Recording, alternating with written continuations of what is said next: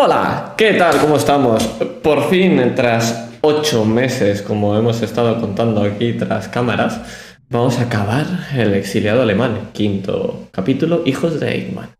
Y dicho esto, vamos a presentar primero de todo a nuestro queridísimo, vamos a ir de más nazi a menos, perdón, eh, Jack, ¿qué tal? ¿Cómo estás hoy? Muy bien, pues deseando jugar esta partida. Me habría gustado más que se jugara el 30 de octubre, porque yo la había preparado muy Halloween y venía mucho a cuento. Pero como no se pudo jugar mm, y yo la hice de terror para Halloween, pues he dicho, vamos a mantener el terror y jugarla en cualquier otro momento.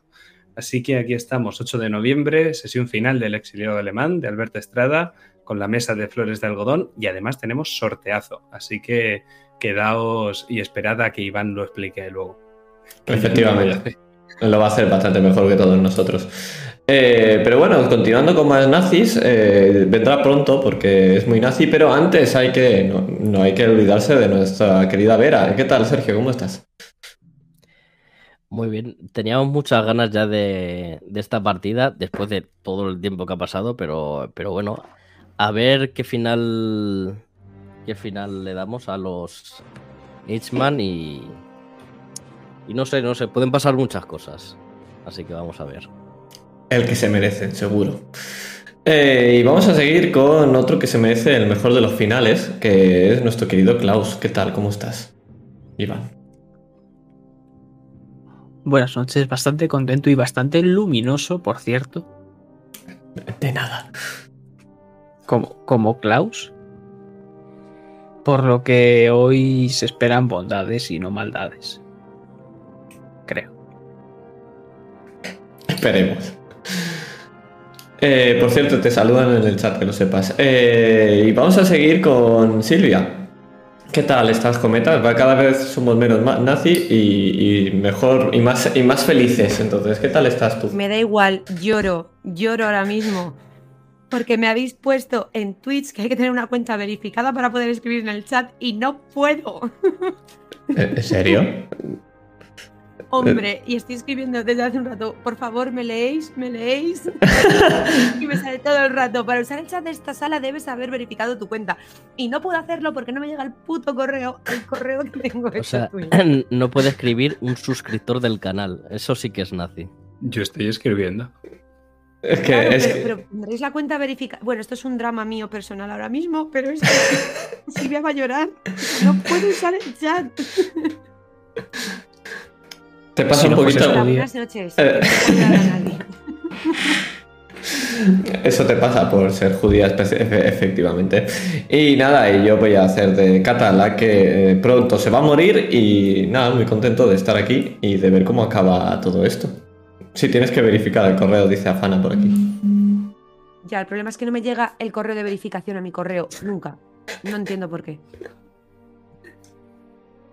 Pero vamos, que esto lo arreglo yo ahora mismo, no os preocupéis, continúa. Pues vamos a dar paso al sorteito. Cuéntanos, niño, ¿cómo va esto del sorteo? Pues bueno, eh, tenemos un sorteazo de una noche con mucha, demasiada pasión con Jack. No es broma. Eh, eso es en el próximo.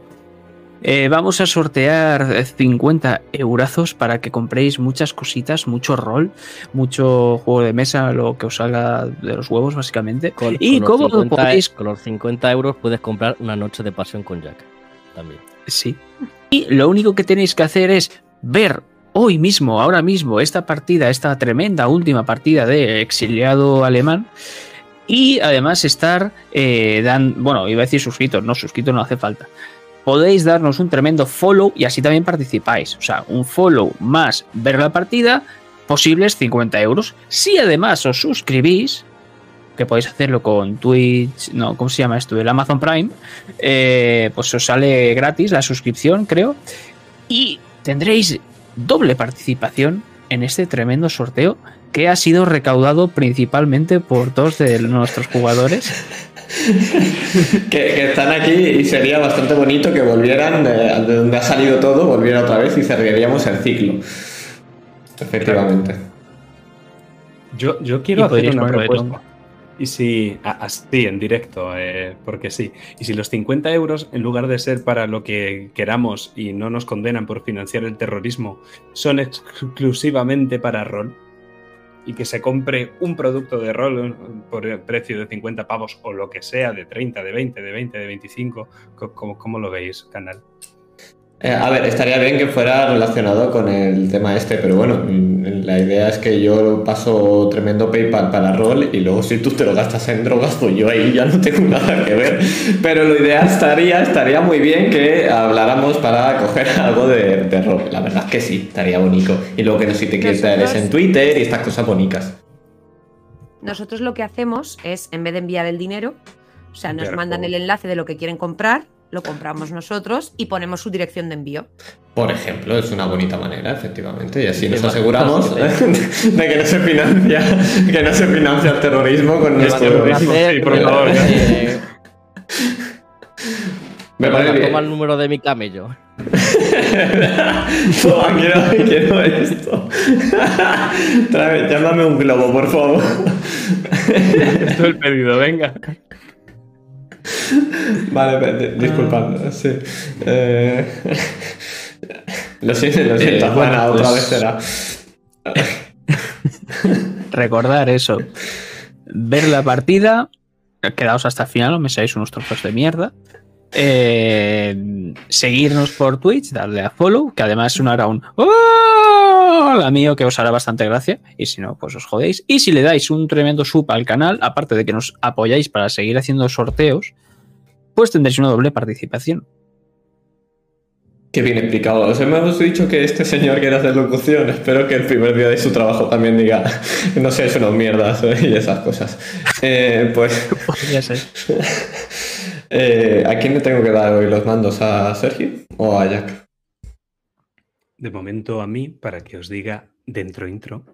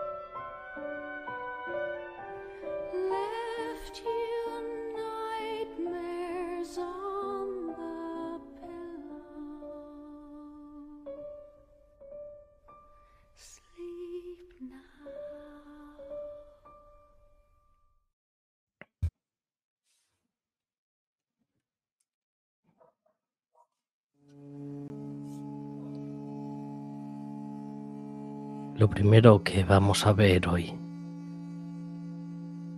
va a ser una luz, una pequeña luz que tintinea. Es una vela y al lado un papel. La cámara se acerca lentamente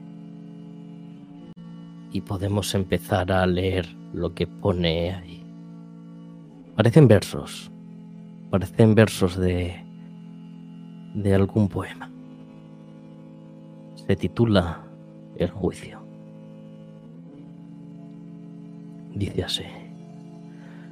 cubierta de la noche. Grito hasta destrozar mi firmamento. Me duelo en fuego que no quema, pero enciende todo conocer y me quedo navegando en la fe. El tono manipulador de una madre, el menosprecio de la imperfección y el susurro seductor de la muerte lanzan al pecho la daga del culpable y ésta, en su pasión, arde sin matar. ¿Quién me rescatará? Mirando al pasado, lo que fuimos me ata. Lo que deseamos me condena. Y se destruyen los libros que me dicen el conocer del tiempo. Tantos antifaces, perfecta manipulación. Te persiguen en las noches, pesadillas te recorren las venas como enjambres y lentamente te quedas sin aliento.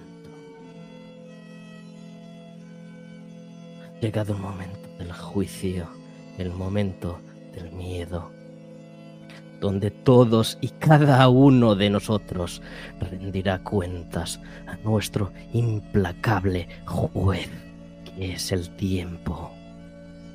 Una gran espada de Democles que pende sobre nuestras cabezas y está preparada para actuar. Pende como aquel reloj de nuestro salón. Todo es tan irónico. Como ese sentimiento de triunfo por destapar la amarga verdad que se sospechaba. Todo dentro de un maletero. Descubrir. Estás rodeada de víboras traidoras. Quieren quitar todo. Fría y sucia como las paredes de esa particular jaula de piedra que encierra a dos monstruos, como siempre están destinados a estar juntos. El triste títere que acusa la mano que lo elevaba de los errores que le dictaminaban hacer los hilos, los hilos que ahora le ahogan y a día de hoy se convertirán en la soga que acabe con él. Es tan irónico, sucia burla del tiempo. Tan irónico como desenmascarar al verdadero genio detrás de la gran solución. Un papel, un papel que condenará a seis millones de historias. Una firma que pone al títere entre la espada y la pared. Tan irónico como el triste perdón que se le dedica a un traidor. Un traidor que apela a cosas que escapan a la razón, como el amor. Dichoso amor. Irónico. ¿Acaso existe perdón para un monstruo?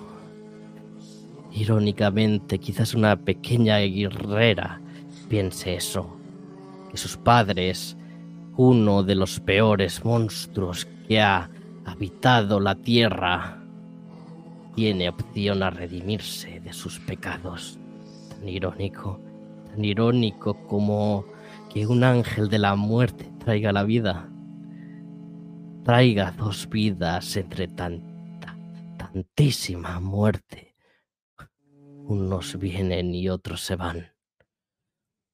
La vida de un monstruo salvada por su progenie, por otro traidor. Mientras que esa espada de, Mo- de Democles se acerca más y más a nuestros cuellos. Ha llegado la hora del juicio. Y nuestro juez lleva toda la vida esperando este momento.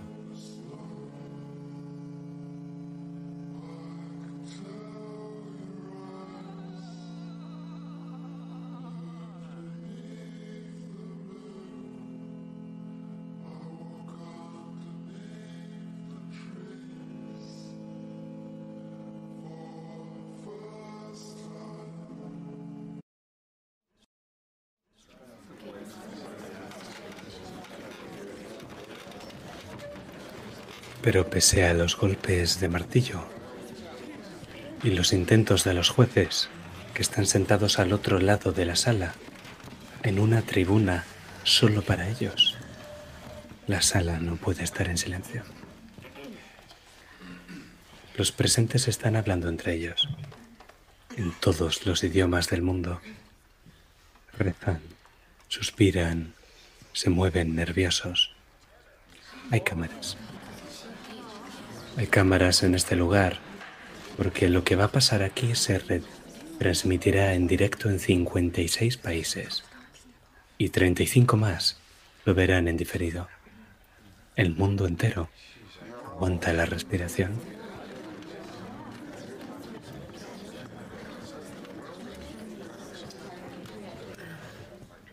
A la izquierda de los jueces están los policías, en el interior de una caja de vidrio, custodiando una silla vacía, por protección.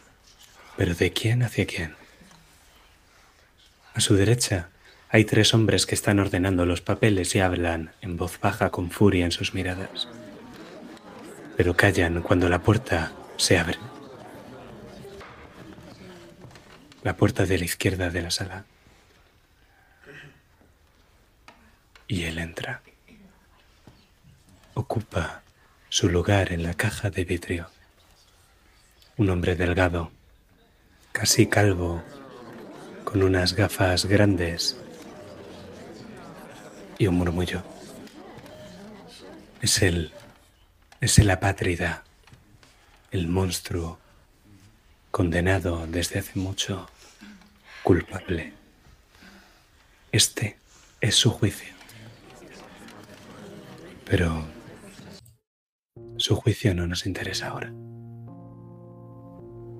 El suyo no.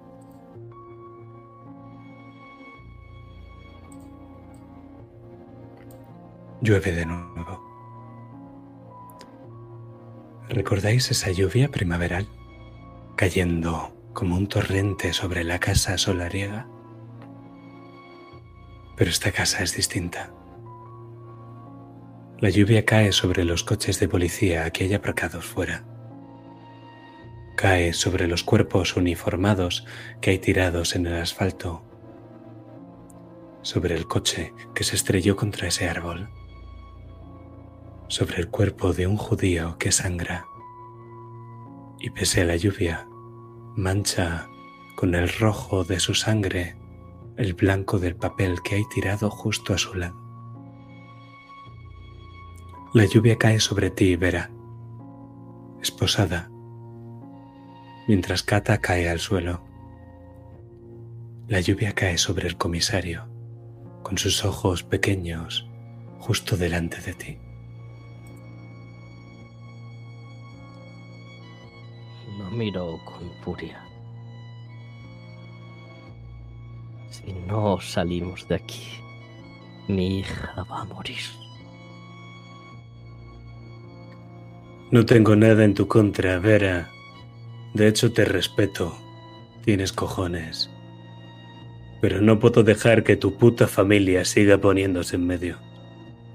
No mientras me jodéis el encargo. ¿En medio de qué?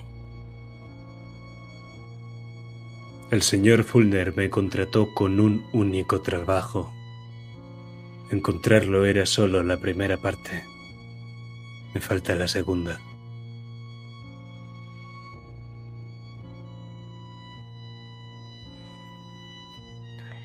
¿Y cuál es esa segunda parte?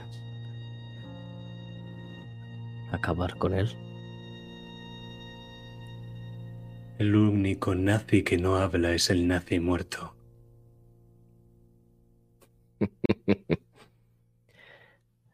Ya ha hablado.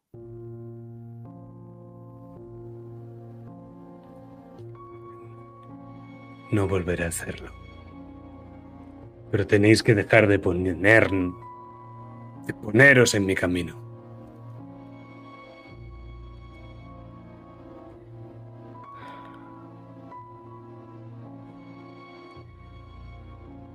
Yo solo quiero vivir tranquila con mi familia.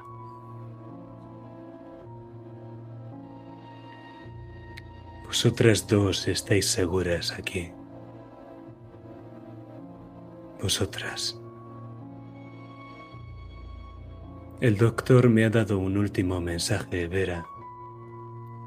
Dice que el bisturí siempre vuelve a la mano a la que corresponde. Es un cabrón retorcido, pero...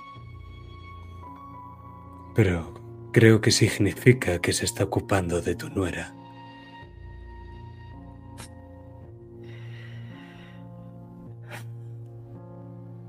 Ahora mismo me importa poco lo que le haga a mi nuera.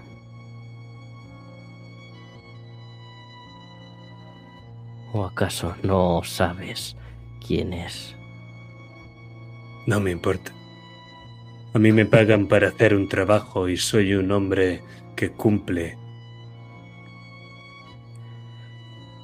Lo que sí no puedo permitir es que le haga algo a mis nietos. El doctor dijo algo de una gran contribución para la ciencia, pero no lo entiendo. Yo no soy un hombre de ciencia, soy más bien un hombre de acción. Cuando dice eso, ve como Vera da un paso hacia atrás y le empieza a cambiar el color de la cara. Y ahora ya vale de gilipolleces, más os vale quedaros quietecitas y meteros en el puto coche. No quiero tener que pegarle un tiro a la niña. No lo harás. Ponme a prueba. Ponme a prueba a mí. Y lo que vemos es que a una orden del comisario, los policías argentinos os cogen a ambas y os llevan al interior de uno de los coches de policía que tiene las puertas abiertas. Os tratan con delicadeza. Hacen lo que pueden en el suelo lleno de barro con la lluvia cayendo sobre sus gorras. Kata no pone resistencia, claro. A ti te Aún así, los sí. oídos, Vera. Aún así sigo esposada, ¿no? Sí, eso me temo. Vale. Ves a Otis de lejos.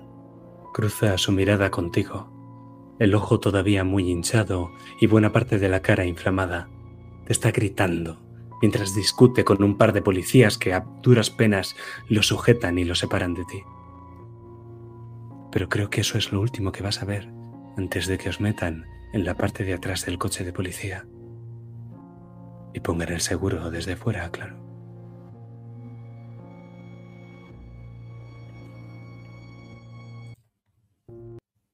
Pero nos vamos de aquí.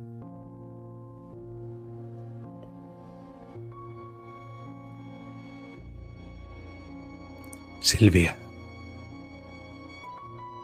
Despiertas y estás lúcida de nuevo. De golpe. Ni siquiera recuerdas haber soñado. Hacía tiempo que no dormías tan bien.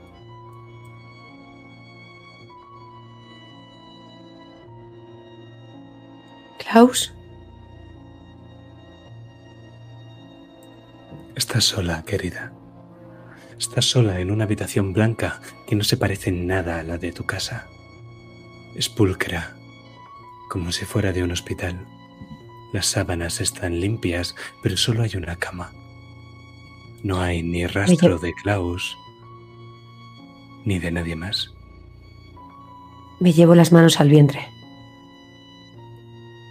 Tampoco hay ¿Mis ni bebés? rastro de tu barriga, ni de tus hijos.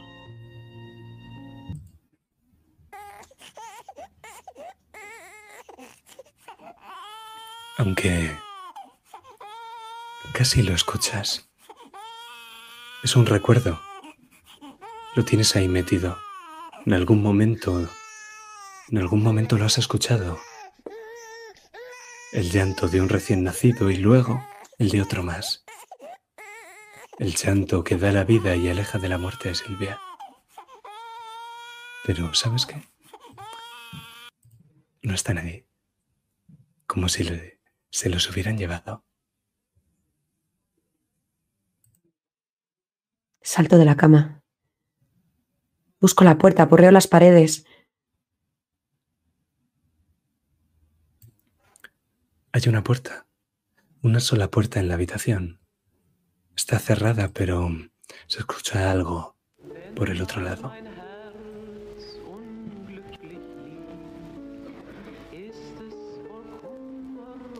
Golpeo fuerte la puerta. Es una puerta extraña. Es pesada y metálica y tiene una mirilla corrediza a la altura de los ojos. Una que se abre desde el exterior. Una que se abre ahora mismo y te revela los ojos negros del doctor al otro lado de la puerta. ¿Dónde están mis bebés? Querida, ya veo que estás despierta. ¿Te encuentras bien? Déjate de cortesías, Mengele. ¿Dónde están mis hijos? Tengo que hacerles un par de pruebas. Ya sabes, para comprobar que todo está bien. Son dos bebés preciosos, niño y niña. Han salido a su madre. ¿No es un milagro? Quiero verlos. Será mejor que te quedes aquí, querida, y que te recuperes poco a poco, por tu seguridad.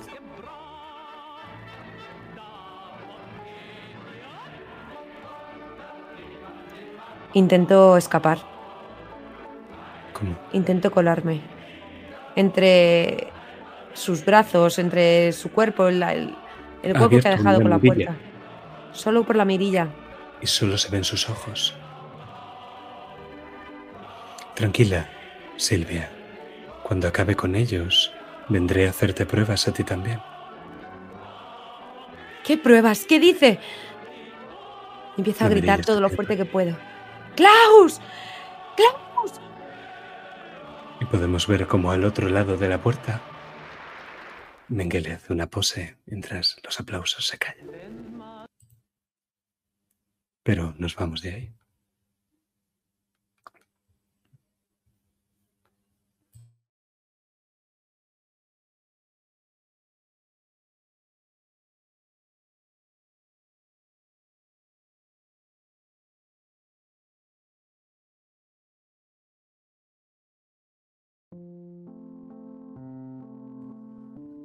Y ahí la tienes, Vera. Tan pequeña, tan inocente. Tú pequeña.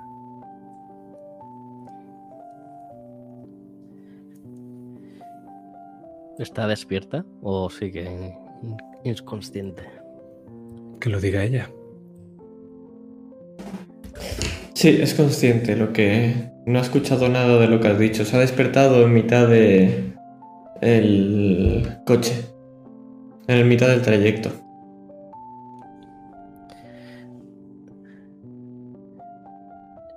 Lo que ves al despertar es como tu madre te acaricia el pelo y está apretando esas heridas que tienes para que no sangres más. Qué bien. Estás. Estás a salvo. Qué bien.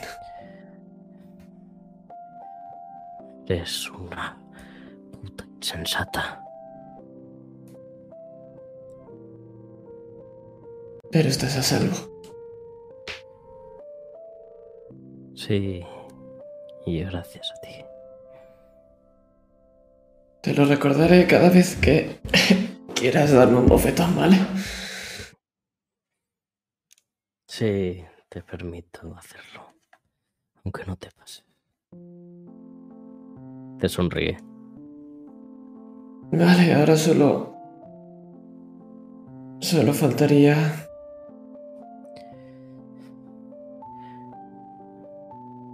Por cierto, ¿dónde estamos? ¿A dónde vamos? A casa. ¿Qué está pasando? No, no podemos ir a casa y. Papá. Después iremos a por él. Pero tu hermano y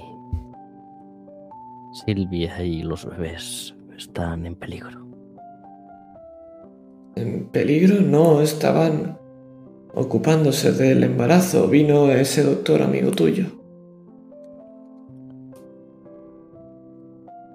No están a salvo. Te mira a los ojos, créeme. No lo están. Vale, entonces solo hay que ir a buscarlos y... Y luego papá. Tengo que presentarle al pequeño Adolf.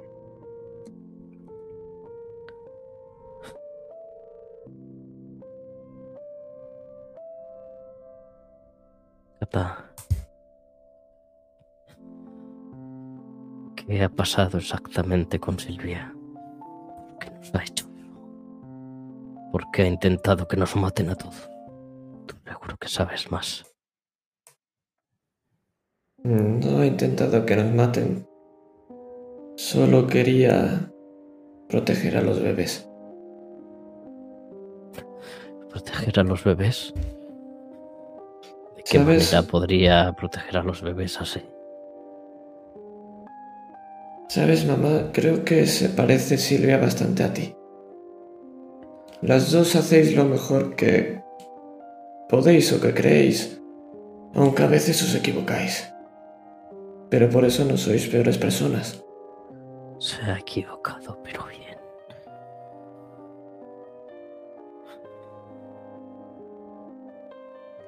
Se quedó con nosotros. Eso es cierto. Hablaremos del tema cuando todo este lío se solucione. Estaba bien, papá. Sí, Lo sabía. Sabía que iba a estar bien. Solo... Solo queda poco. Poco para encontrarlo. ¿crees que se merece perdón? Las personas Te mira, buenas... te, te mira a los ojos con. con preocupación. ¿Crees que. a pesar de lo que nos ha hecho, se merece un perdón? Yo solo sé que las personas buenas tienen lo que se merecen igual que las malas. Pero también sé que él es papá, igual que tú eres mamá.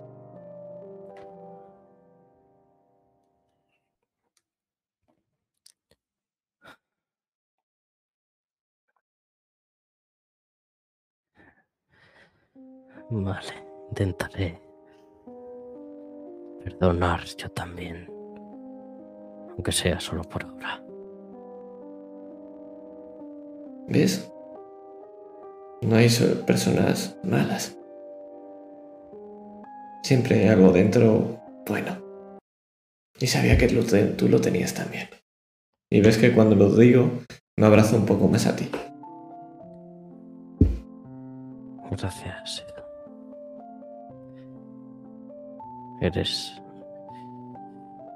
Tú y tu hermano sois lo único que tengo. Bueno, y ahora tienes dos Y- nietos.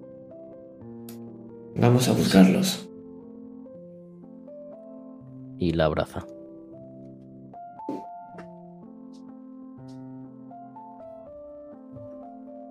Pero justo cuando vas a abrazarla te das cuenta de que estás esposada. Y no me malentiendas, no es que no puedas darle el abrazo, lo das, pero el tintineo metálico no deja lugar a dudas, por el motivo que haya sido esta escenas X atrapadas. ¿Yo soy esposado? No,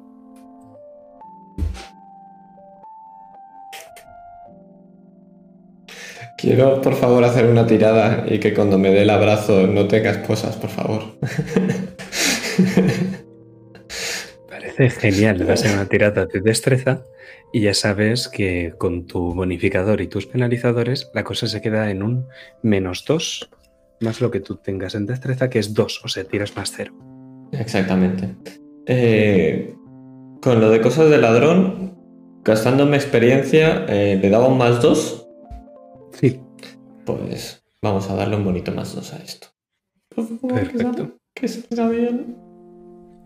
Vale, un 6. un 6 es un éxito parcial. Lo consigues. Perfecto. De una mano, lo típico. Suficiente.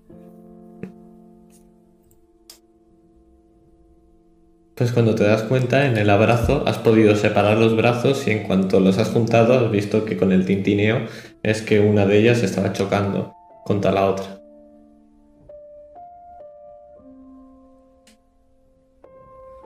Esas cosas no te las he enseñado yo. No, algunas me las enseñó Klaus, otras papá. Pero ninguno, siempre me decían todos que no dijera nada. Ya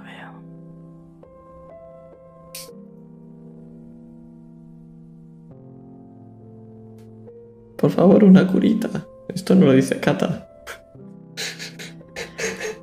lo digo yo. Puedo. Puedo curarle. No tienes material de primeros auxilios, pero en pos del progreso lo que va a ocurrir va a ser que justo después de ese abrazo y esas últimas palabras, escuchéis como alguien golpea el cristal de la ventana.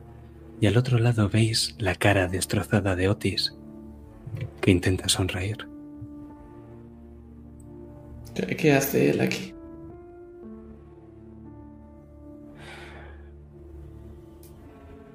Ha intentado ayudarnos y salvarnos. También le deberíamos dar las gracias. Cojo y te pongo la, la esposa que te tenía suelta, te la pongo en la mano cuando te doy un abrazo para que no lo vea y te la aprieto lo justo para que no se suelte, pero que tú puedas quitártela. Como que estás todavía esposada, pero simplemente estirando puedes salirte. Eso sí, no puedes hacer ningún movimiento brusco, se cae. Vale. Otis entra en el coche por el asiento de delante. Parece que han quitado el seguro de esa puerta. Tiene una pequeña bolsa entre las manos que identifiquéis como un botiquín médico, en forma de neceser. Hay una rejilla que separa los asientos de delante de los asientos de atrás y desde delante, desde donde está él, retira la rejilla y os tiende la bolsa. Oh, hola, Vera. No tenemos mucho tiempo.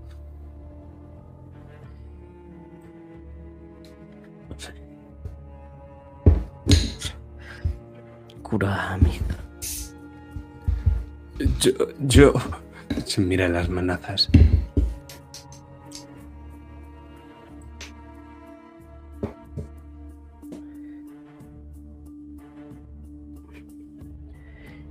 Puedes desesposarme, por favor. No, no tengo las, las llaves. Solo he, he conseguido que me dejen pasar para daros esto. He visto que, que estáis heridas. No, Cuando es coges el botiquín, te das cuenta de que pesa más de lo que debería. Lo cojo yo. Quien sea que lo coja. Yo no porque tengo las manos exposadas. Sí, yo lo cojo. Gracias, Otis. Con esto ah, está bien si solo con una tirita y vemos como me estoy apretando el hombro que tengo una bala en él. Con una tirita estará bien. Ves que el arma que se encuentra en el interior es la misma pistola que se te cayó al suelo. Le hago un... Solo que, por su Trago la- paso, ahora parece que está cargada. Trago un poco de saliva cuando me doy cuenta. Yo, yo no, no sabía que iba a pas- pasar esto. No imaginaba que le iban a seguir haciendo ca- ca- caso a él. Lo, lo siento. No pasa nada, Otis. Has intentado ayudarnos como, como has podido, como siempre has hecho. Gracias. Te, te, te curo yo, eh, Kata. No, mamá lo hará bien, no te preocupes. Vale, mejor. ¿Qué, qué, qué vamos a hacer ahora, Vera? Ir a mi casa y recuperar a mi familia. Ese es el plan. Pero te- tenemos que salir de aquí primero.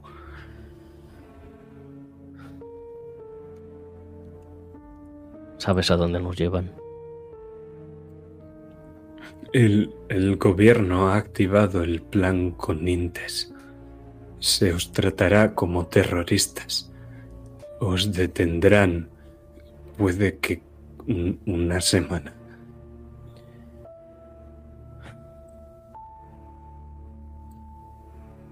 Ar- Argentina está hecho un desastre.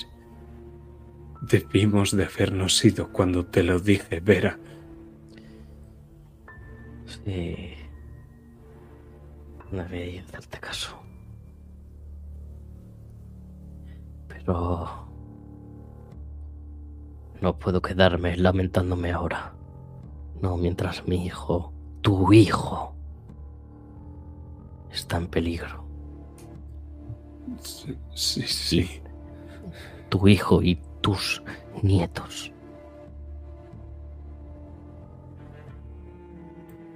Ni nietos. Pensaba que era solo... Son dos. ¡Qué, qué alegría!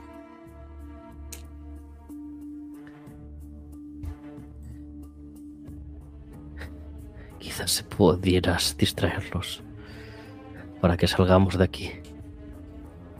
Sí. He metido las, las llaves de mi coche. Está aparcado al otro lado de los setos.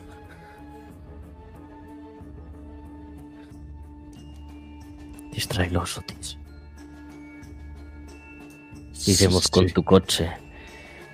Y puedes decir que te lo hemos robado. Así no irán contra ti. Vale.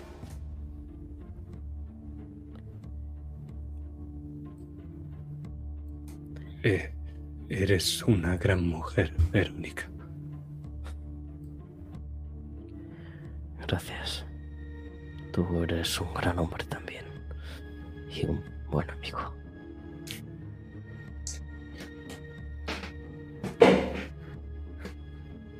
Siempre fuiste la, la mujer de mi vida.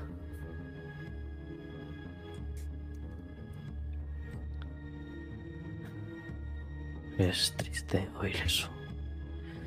Ahora que nos ata el pasado y ya no podemos hacer mucho por ello.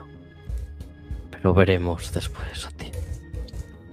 To- Todavía podemos hacer algo. Y cierra la puerta del coche, saliendo de allí.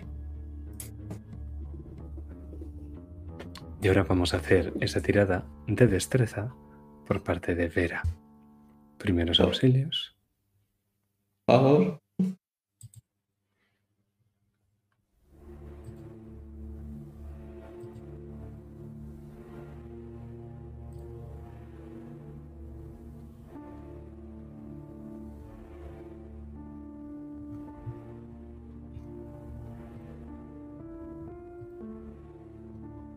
Vera, haces tú la tirada, ¿eh? Por si no ha quedado claro.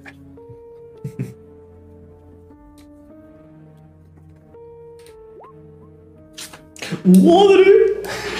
¡Tremendo 10! Vera siempre espera el momento justo para actuar.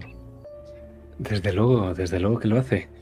Eso son buenas noticias para ti, Catherine, porque te dejarían en estado leve. O sea, tres puntos de daño y solo tendrías un menos uno a todo a partir de ahora. ¡Qué bonito! La verdad es que está bastante bien.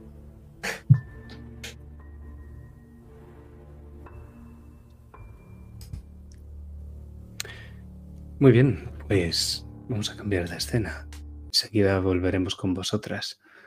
Pero creo que no sería justo seguir por aquí sin presentar al cuarto, ¿verdad? A ese caballero de blanca armadura.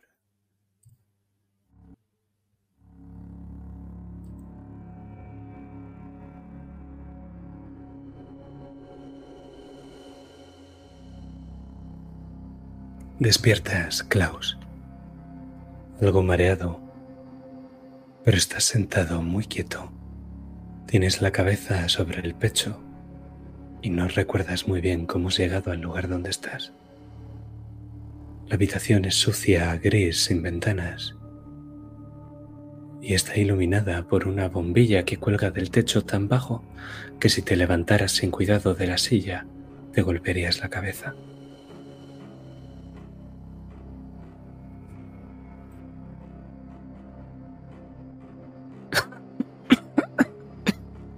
Estoy. Me muevo adelante y atrás. Y caigo con la silla. no de muy buena calidad, madera podrida y las cuerdas flojas. No te costaría nada romperlas, Klaus.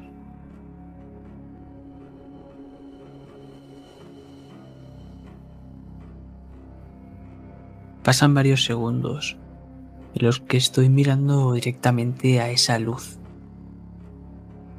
Hasta que de golpe, cuando ya no puedo aguantar más, mi vista se recupera y vuelvo en sí. Es extraño. Has podido mantener la mirada a la bombilla durante mucho tiempo y no te duele. Y es que todo a tu alrededor está borroso, como si estuvieras mirando a través de unas gafas muy incómodas. Hay algo en tu cara. Atado.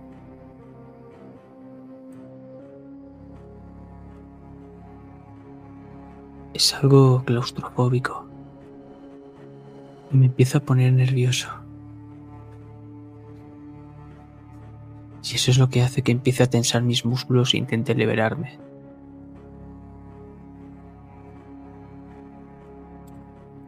No lo intentas, lo consigues. Te he dicho que no te supondría un problema. Las cuerdas se rompen con facilidad, la madera se quiebra y puedes levantarte si lo deseas. Estoy retorciéndome en el suelo mientras, como si me estuviese arrancando ahora mismo mi propia piel, empiezo a tirar de eso que tengo en la cara. Eso será un poco más difícil. Fortaleza, tienes un menos dos.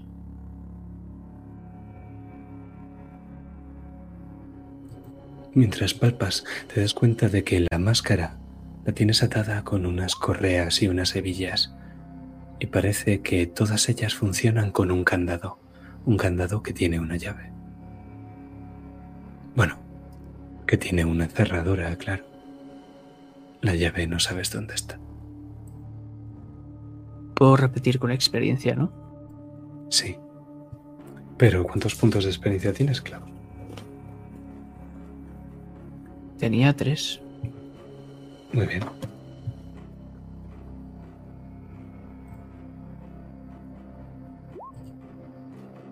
Y bueno, sigue siendo un fracaso.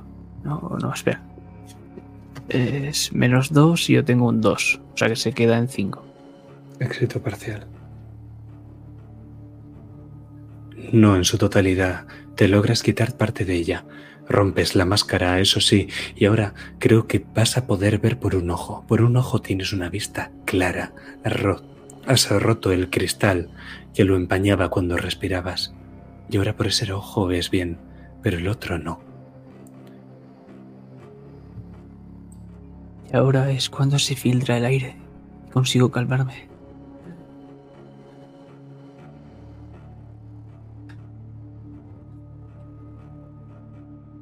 Empiezo a deambular por esta sala en círculos, mirándola toda, contemplándola.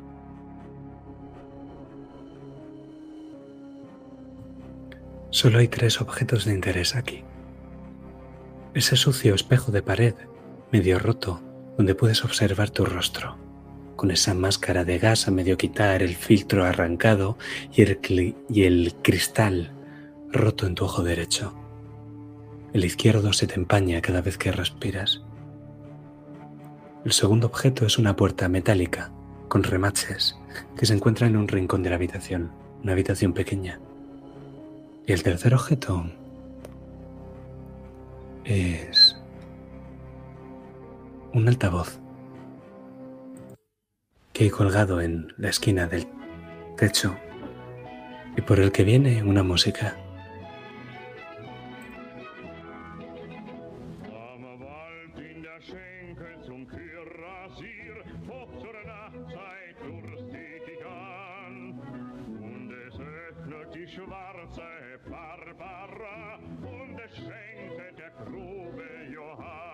Miro en todas direcciones. Debe estar controlándome de alguna puta forma. Me da rabia no encontrar nada más. No saber cómo escapar de aquí. ¡Sácame de aquí! Ahora mismo. Empiezo a golpear la puerta. Hola, Nicolás. ¿Cómo te encuentras? Cabreado. Puede que mis métodos te resulten excesivos. No me gusta dejar nada al azar. Y tristemente no hago excepciones, Klaus. Bien me siento traicionado.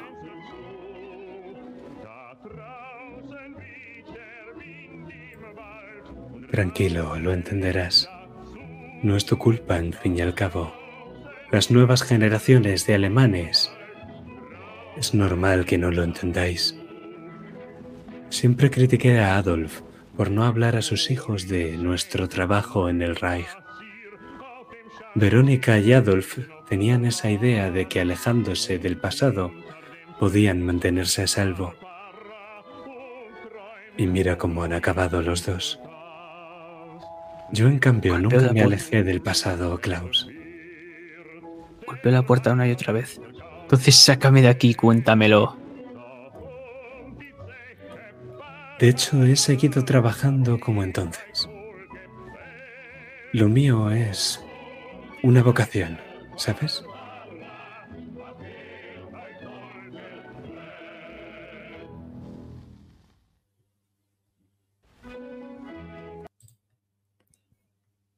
Pero tranquilo, estoy seguro de que lo entenderás. Al fin y al cabo eres hijo de Eichmann. Y nada más decir esto, la voz y la música se apagan. Y respóndeme una cosa, Klaus. ¿Has aporreado la puerta, pero has intentado abrirla?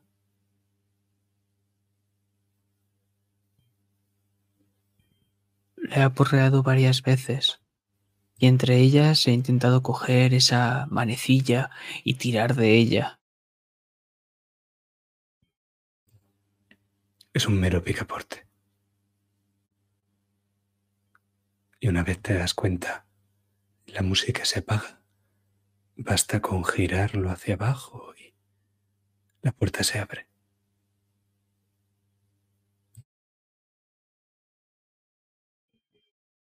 Y se abre de golpe, porque no me lo esperaba. Hace un gran estruendo contra, cuando choca contra la pared. Y me quedo confundido. Y asomo la cabeza y miro a ambos lados. Oscuridad. Un pasillo pequeño, estrecho, apenas iluminado por la luz de la habitación que dejas atrás. Enfrente de ti solo hay oscuridad.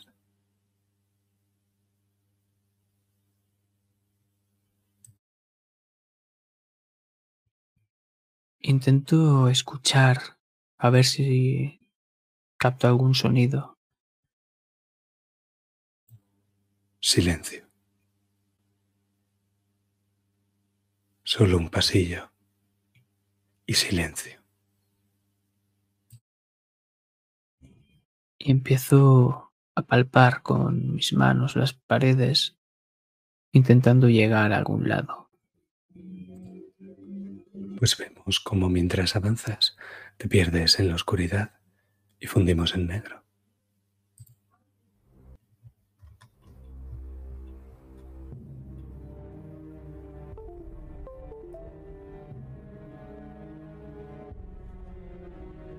Y vamos a a un lugar algo lejos de aquí, a ese coche de policía, a esas esposas que terminan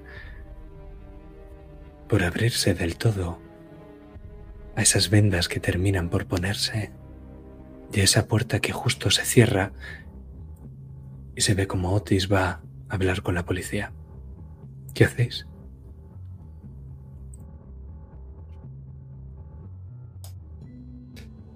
¿La puerta del coche está abierta o está cerrada?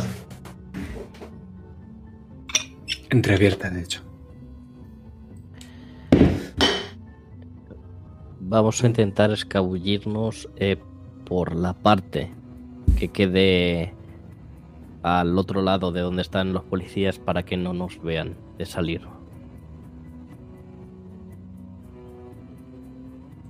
Muy bien, pues como es una tirada conjunta, la cosa funcionaría así, que es que tira quien menos tiene, que en este caso es Vera, que tiene un menos uno, y se juega con esa puntuación. Sin embargo, ambas podéis usar karma o experiencia. Ya sea karma para daros un bonus o ya sea experiencia para repetir la tirada o daros un bonus. Lo que veáis. Yo puedo usar experiencia para cosas de ladrón. Y. y que tire con un bonito más dos. Así es. Pero te quedaría solo un punto de experiencia para toda la sesión final. Sí, sí, sí. eso. Lo sé, lo sé. Es mejor eso a que, no- a que nos pillen. Mejor que morirse, sí. Efe- Efectivamente. ¿Con, con qué tiramos? Pues haces tú una tirada con agilidad. Tú tendrías un menos uno, eh, pero gracias a Kata tienes un más uno. Entonces es el de 10 que salga, más uno. Y si la tirada se falla, que es un maravilloso uno. Eh, Tienes una media de 5 si lo piensas así.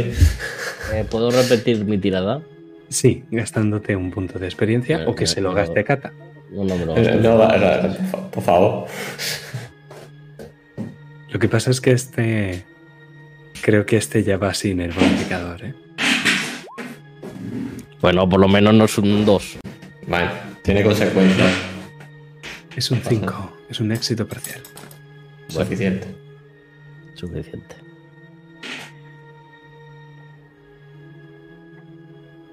Pues.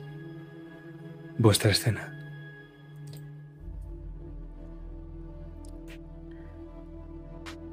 Yo me quito las esposas y las meto debajo del asiento del conductor.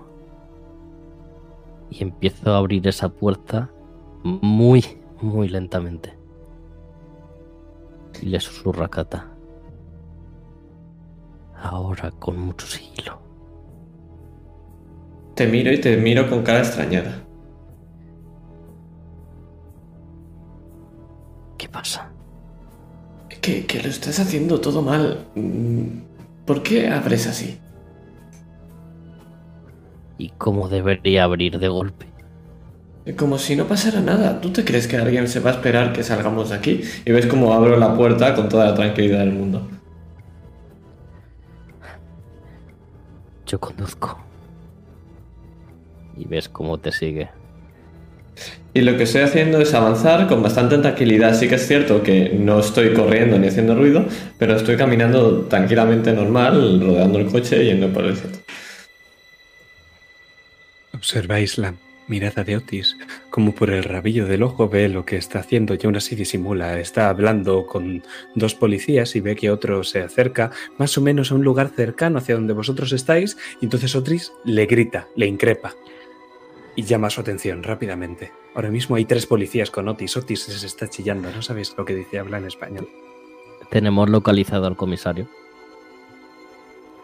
Sí, está un poco más allá viendo las ruedas del coche, de los coches, bueno, del único coche que ha escapado, claro. Vale.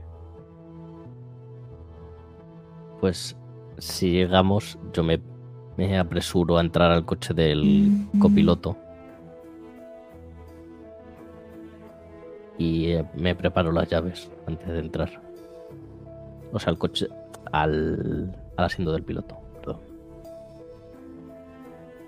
Y tú justo estás llegando al asiento del piloto cuando yo le digo a Kata una cosa, que es que si la policía sigue teniendo sus coches, puede que la carrera acabe rápido. Pero yo tengo una pistola. Sí, ¿En serio te vas a poner a pegar tiros ahora? Es que... Si no, nos van a seguir.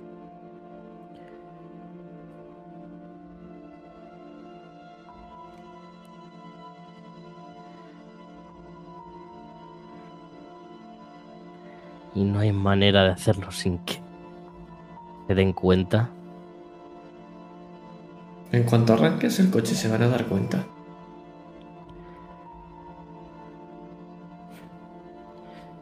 En fin. No te preocupes, haz como yo, ya se ocupará la cata del futuro. Y eh, le cargo el arma y un Vale. Yo me subo al asiento del piloto y me preparo. Tengo la llave en la mano, justo para arrancar. Me gusta esta mamá que me concibe, que me concibe tantas cosas. Y apunto con la, con la pistola a una rueda de un coche de policía.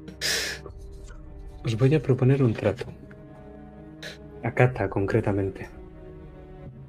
Es que por un punto de karma podrías haber inutilizado los coches. Y no habría persecución. De lo contrario, habrá persecución. Tú al final no tienes tantas balas como ellos ruedas. Vale, pues voy a gastarme un punto de karma. Me quedo solo con uno, me parece muy feo, la verdad, pero bueno, vale, va. Sí, Me- puedes Mejor, no me- coger el trato. mejor que no haya persecución. No creo que Verónica tenga la- las mejores de la habilidad conduciendo. Sí, no, no es Toreto. Vale, pues. Pues cambio de planteamiento, descargo el arma y digo. Un segundo. Ahora vengo. Y cojo y cierro el coche. Y ves como la cabeza de tu hija eh, solamente se ve el pelo de arriba va pasando para el lado y se va. Nada, pasan dos minutos y vuelves a ver cómo vuelve y abre el coche y hace clac. Y cierra. ¿Ves? Como si no pasara nada. ¿Cómo te crees que salía yo de casa cuando digo como si no pasara nada? Me vas a tener que explicar muchas cosas, querida. Mira, Arranco el primero, es, coche. el primero es una piedra y se escucha el rrrr. Y cuando el coche se arranca, todas las cabezas se giran. ¡Eh! ¡Eh, ese coche! Y Abelardo justamente se gira mientras desenvaina el revólver. Piso a fondo. Y vemos como las revoluciones empiezan a girar, a girar, a girar, a girar. Y Abelardo ordena ¡A los coches! ¡A los coches! Y Con la mano digo adiós. Tu, tu coche sale disparado mientras Kata dice adiós y se escuchan. Nos quedamos un momento atrás. ¡No funcionan, jefe! No me jodas. Y vemos a Otis, que os mira y os dice adiós también mientras sonríe. Y Belardo se acerca a él. Pero la cara de Otis cambia.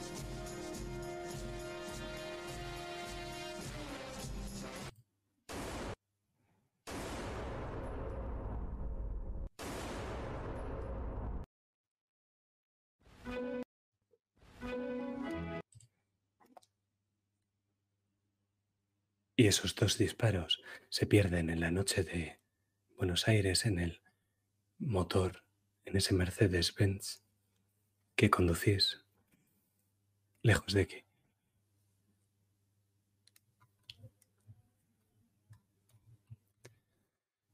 Pero, ¿qué os parece si volvemos a nuestra clínica?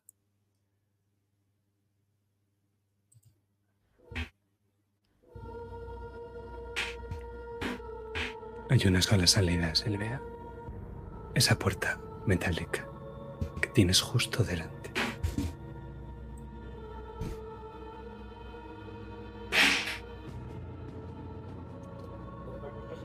Quiero. ¿Tiene cerradura por dentro? Sí, Imagino que me habrán quitado mi ropa, que llevaré el tip, la típica bata blanca del hospital, pero no sé si me habrán quitado el resto de pertenencias. La bata es azul y estás completamente desnuda debajo. Puedes intentar buscar el resto de tus pertenencias por la sala donde te encuentras. Es muy sencilla. Está la cama, al lado algo de suero en uno de estos palos metálicos con ruedecillas y una mesita. Y en lugar de tus pertenencias, encima de la mesita, lo que hay es un dossier. Un dossier de cartón con un águila y una esvástica en la portada.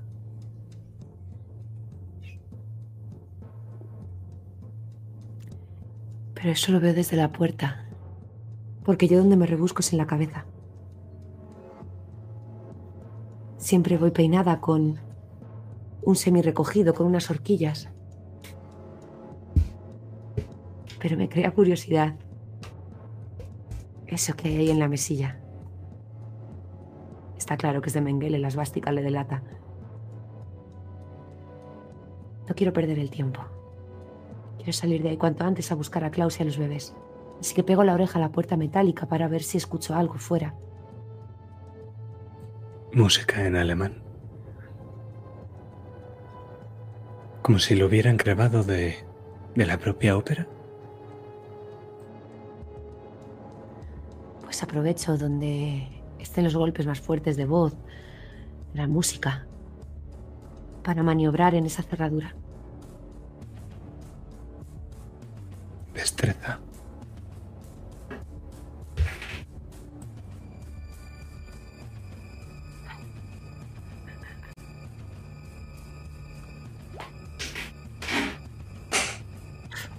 Gasto experiencia, ¿vale? Bueno, ¿Segura? Tengo dos, y, pero tengo menos uno todas las tiradas. Me quedarían seis. Es un éxito parcial. Vale, experiencia. vas a abrir la puerta, pero... Pero te voy a complicar un poco las cosas. ¿Te parece bien? Sí, pero si me dejas ir a coger el palo del gotero. Te puedo dejar tenerlo cerca, pero si estás con las dos manos intentando forzar la Sí, cerradura... tenerlo, tenerlo cerca, tenerlo cerca. Perfecto. Al fin y al cabo no hay ventanas. La única forma que tiene Mengele de ver lo que haces en el interior es descorriendo la mirilla, claro.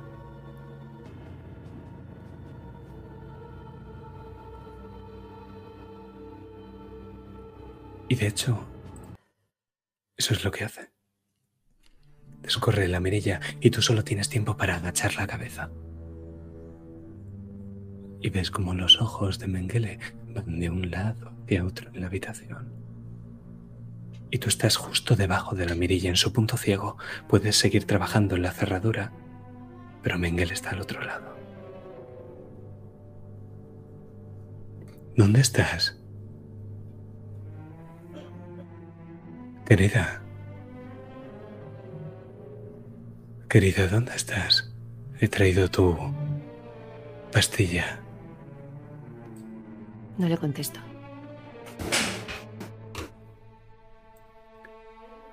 ¿Crees que puedes engañarme? Igual que les has engañado a todos. Igual que pensabas que podías escribir a esa mujer sin que yo me enterase. A esa enfermera. Nicolás no te dijo cómo conseguiste ese trabajo, ¿no? Esa beca. Nicolás no te habló de que soy el accionista mayoritario del hospital o de mis contactos con las embajadas.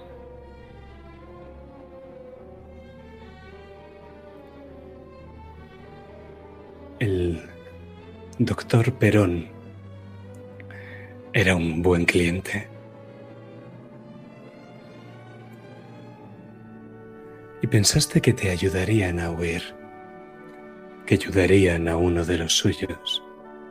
Pobre Silvia, que no sabe la vileza y la ruindad de la que son capaces los semitas. Mientras te dice todo esto, tú justo logras girarla un poco más. Sabes que te falta poco, muy poco para forzar la cerradura, pero que si vuelves atrás, la horquilla se romperá. ¿Has oído hablar de los Sonderkommandos, querida? En tu libro, en tu libro vuestro Dios os prohíbe tocar la carne muerta. Es gracioso. Nunca escuché quejarse a esos judíos cuando los usábamos para vaciar de cuerpos las cámaras. Al contrario, nos daban las gracias por no ser los siguientes. Y es que la solución de los Eichmann era eficiente. Pero no todos los de tu calaña esperaban la muerte sin más. Mis favoritos eran los carceleros. Vosotros. Ya sabes lo que dicen, dale un arma a un preso y se convertirá en un carcelero. Los llamábamos capos.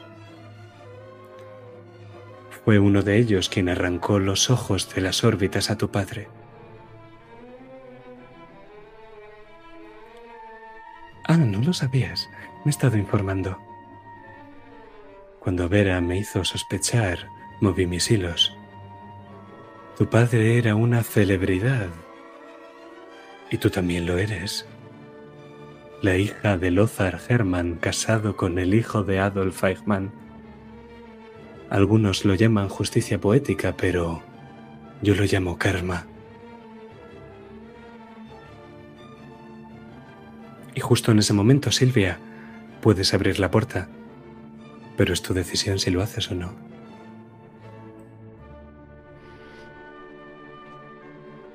Sí. Y le voy a pegar un palazo con el palo del suero, pero vamos. Vamos, no quiero un palazo, quiero intentar clavarle esa punta metálica con todas mis ganas. Destreza. Tienes un menos dos ya de base. Bueno, sumo más dos, así que lo que salga en el dado. Eso es.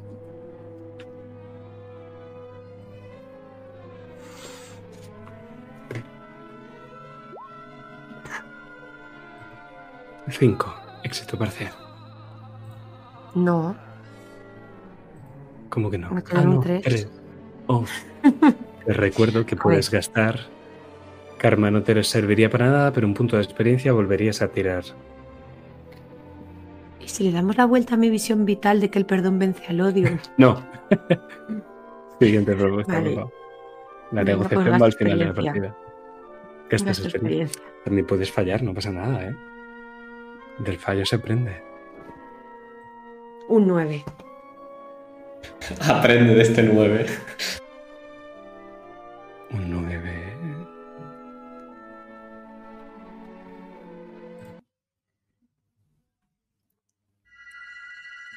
Se lo quiero clavar en el ojo, por cierto. Está bien, pero no morirá. Me da igual. Pero quiero arrancárselo tal cual me lo ha contado que se lo hicieron a, mis, a mi padre. Dale un preso un arma y ya sabes lo que pasa. Y justo él, justo la puerta se abre y él se echa un poco para atrás sorprendido y lo que vemos desde su visión es como tienes el palo y de repente sangre y todo se vuelve negro. Y Mengele chilla y ves una habitación al otro lado, un pasillo, puertas, la salida, luz. ¿Qué haces? Quiero buscar a mis bebés y quiero buscar a Klaus. Entonces los escuchas. Están llorando en las escaleras que descienden al sótano. Bajo corriendo. Me tiro de, del suero que llevo todavía, la vía puesta. Me deshago del gotero con el cable, no quiero enredarme. Pero mantengo lo que es la estructura metálica para sujetarlo. Y bajo las escaleras empuñándolo como si fuese un arma. Y vemos rápidamente, interponerse entre mis bebés y mío, le hago lo mismo que a Mengele. y vemos rápidamente la radio sonando la música alemana, los relojes por todos lados, los muebles de una bonita casa de madera, los cuadros de un gusto exquisito y entonces la oscuridad.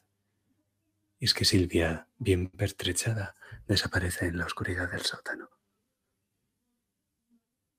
Pero fundimos en negro.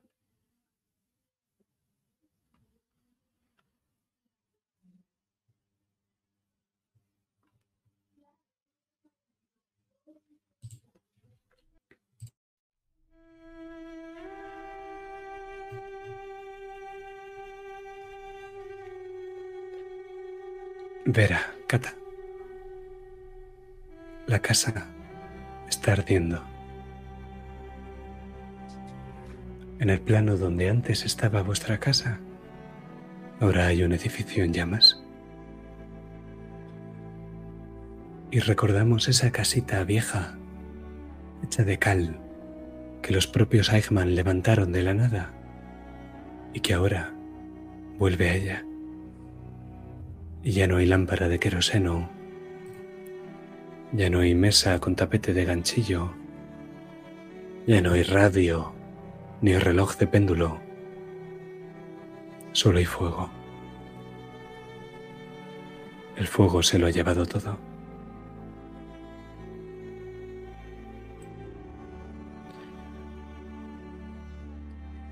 Cata ve a su madre perpleja.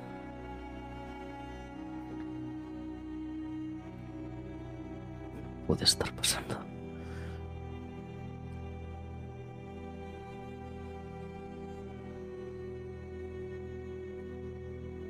No pasa nada, es como, como dijiste, lo- la familia somos nosotros.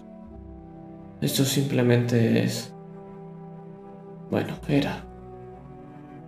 Ya no importa.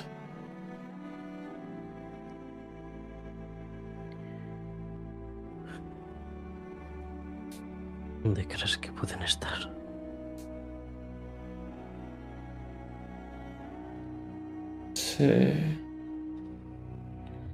Justo llegó... Justo llegó el doctor y... Yo salí corriendo.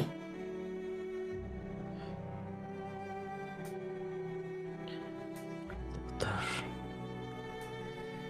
Creo que sé está. Y ver cómo tu madre mete la marcha y arranca otra vez. Y yo miro de reojo por...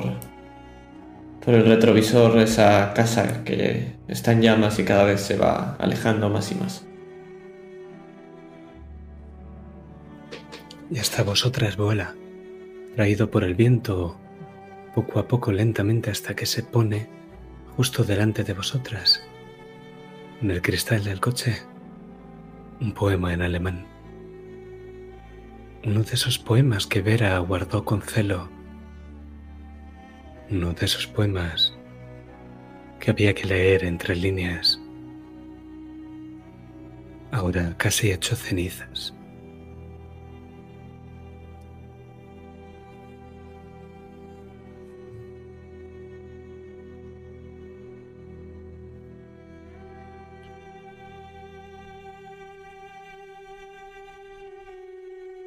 Cae una lágrima por la mejilla de Vera.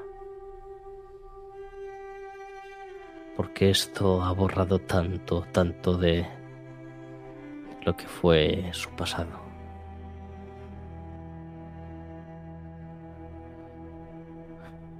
Pero hay que pensar en el presente y nos dirigimos a donde sé que el ángel de la muerte puede estar.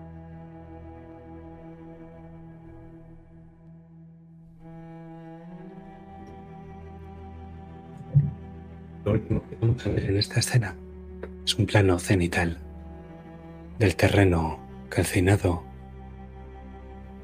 de cómo ya no hay nada, y lo que escuchamos de fondo es el crepitar del fuego. Pero esta vez no es hogar, no son brasas, Esta vez el fuego va más allá de la pérdida. Pero Me- nos alejamos. ¿O no? No, solamente hago un detalle. Mientras veo el fuego, me miro ese brazo vendado. Y solo digo... Tengo que hacer una cosa, mamá. Corta.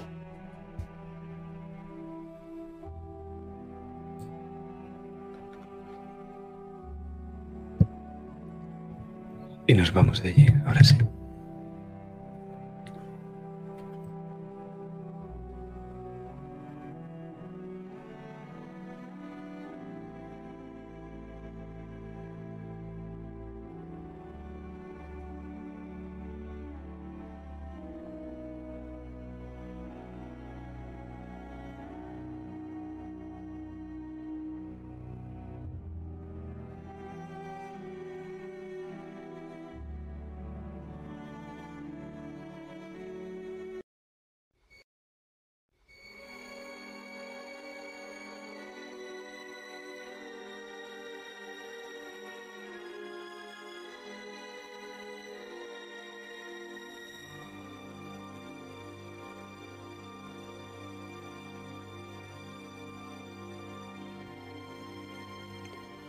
El pasillo por el que avanzas es gris, Klaus. Paredes estrechas, techo bajo. Está oscuro. Pero a lo lejos siempre ves la misma luz amarilla intermitente. Las paredes son muy, muy gruesas, grises. No eres tonto. Sabes dónde estás. Esto es un búnker.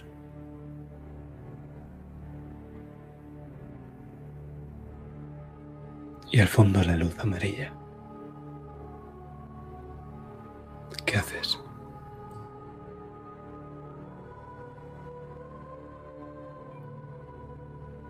Cada vez voy recobrando algo más el sentido.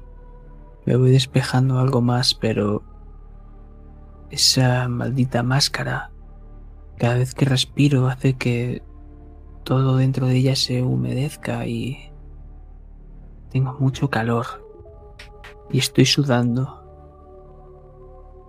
Está agobiando. Cada poco rato le doy un par de golpes, intento volver a arrancarla de nuevo sin éxito alguno, mientras me dirijo lentamente hacia esa luz, como si estuviese tratando de decir algo.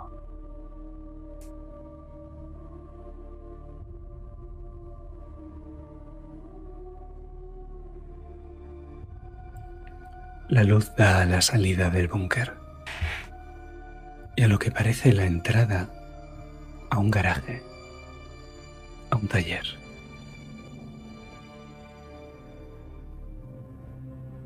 Está abierta. Todas las puertas han estado abiertas para ti, Klaus.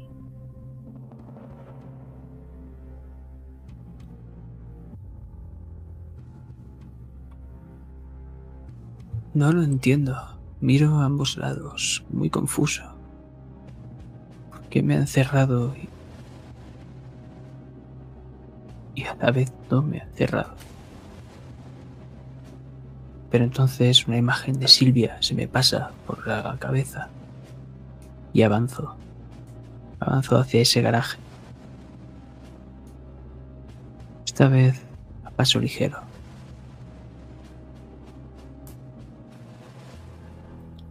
El garaje del doctor no tiene ningún coche. Porque es un taller. Un taller que ocupa toda una nave. Lo que sí que tiene el taller son herramientas. Pero no son de mecánica. Ni de carpintería. Son herramientas médicas. Instrumentos de cirugía utensilios de matasanos. No puedes verlas todas porque hay demasiadas y no hay tanta luz, pero las ves de distintas formas, materiales y tamaños. El búnker acaba en el taller, en la nave que parece que vas a tener que atravesar, pero te diré algo, es que hay más bombillas aquí, solo que tienes que ir una a una encendiéndolas.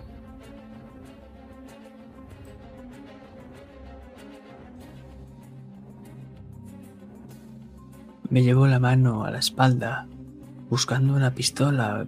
Por un momento pienso, qué imbécil soy. Y agarro el objeto médico más con más pinta de contundente que vea. Efectivamente, como si anunciase mi llegada. Con cada paso escuchamos una bombilla encenderse.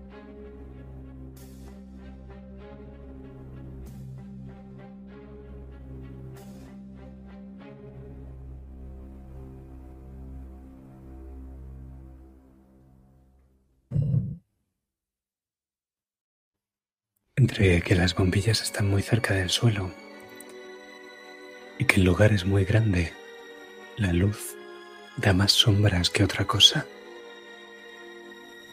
Y cuando has encendido la, tercera, te das cuenta de que quizá sea mejor así. Desde donde estás, la vista te alcanza a ver algo tapado por una lona gris. Una lona que alguien recolocó con prisas,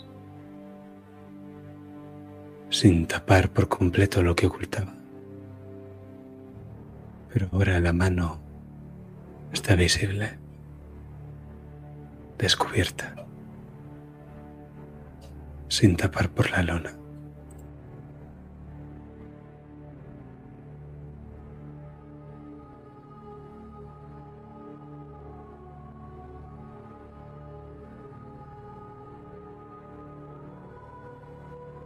Me acerco. Poco a poco voy retirando esa lona.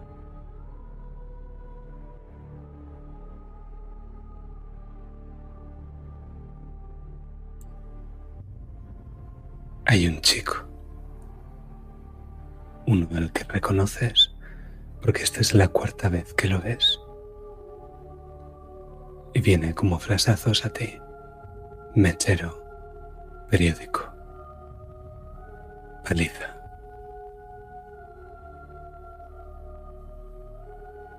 ¿Cuántos años tenía Klaus?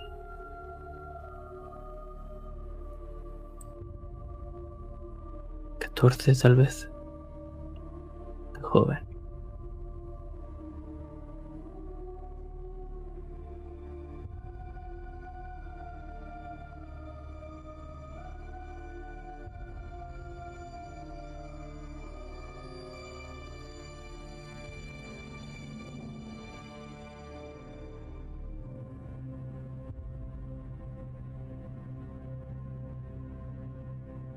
¿Cómo veo su cuerpo?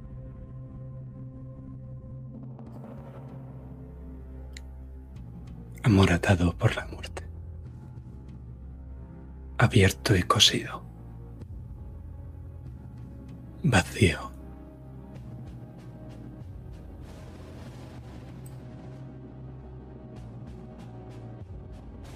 Me apoyo contra la valla que nos separa. Intento evitar esa arcada, pero sale. Sale mi vómito. Me mancho los zapatos.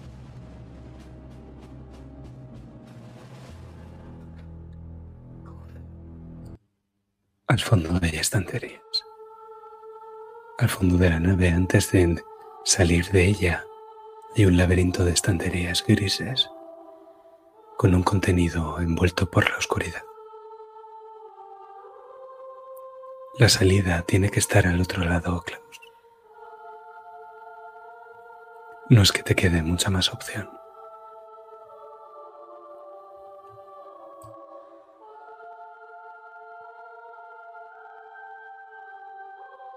Agacho y sin mirar el cuerpo del chaval, simplemente le digo, lo siento muchacho, tú serás el último, prometo. Esto va a acabar.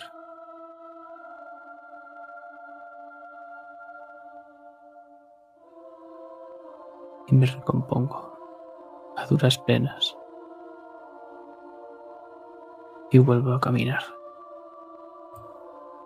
Dijiste que bajarías al infierno para salvarla, ¿verdad, Klaus?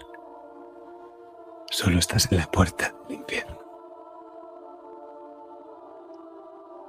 Para ver por dónde vas, tienes que encender las luces.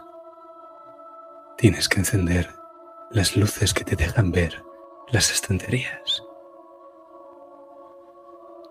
Y lo vacío del cuerpo del chico está allí. Órganos, extremidades. Y también hay fetos, embriones, en salmuera, conservados en distintos tarros de distintos tamaños, vasos, probetas, terrarios, cajas. Las estanterías están llenas y hay un laberinto de ellas.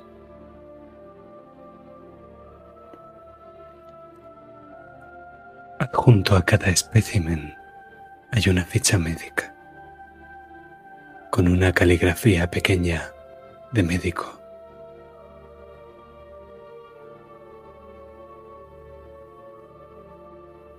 ¿Qué haces, Klaus?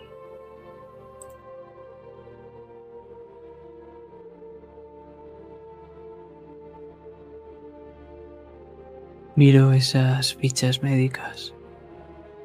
Repaso brevemente mientras recuerdo una canción que solía cantarme mi abuela cuando era pequeño. E intento tararearla. Intento calmar al monstruo.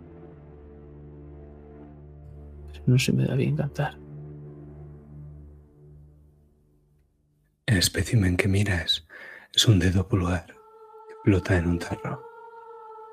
La ficha médica dice año 1935, lugar Birkenau, raza gitano, edad 12, experimento disección. Y adjunto a la ficha médica hay una foto.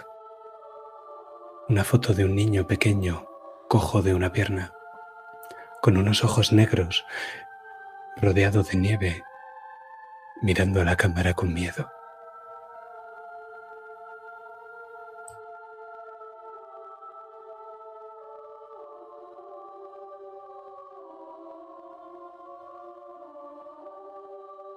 Aprieto la mandíbula y rechinan mis dientes. Arranco el papel y lo tiro al suelo.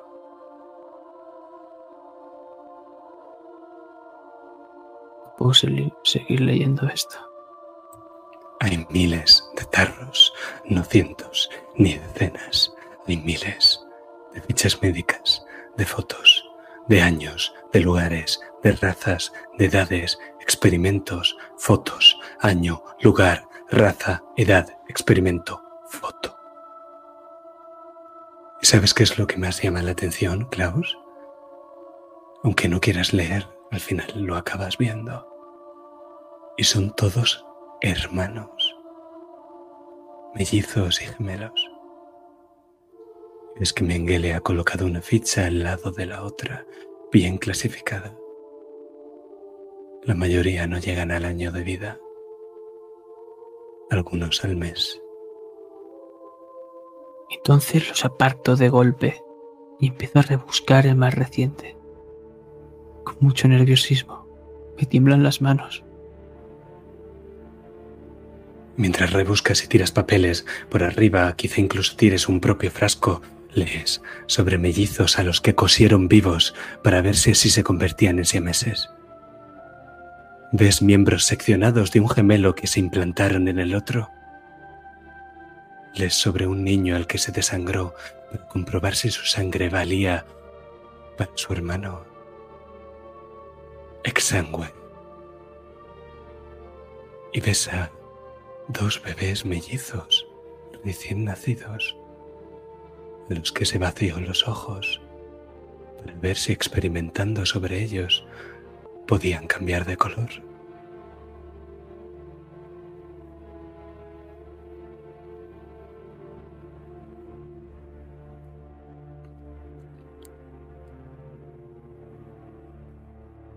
Pero la entrada más reciente es de hace unos días.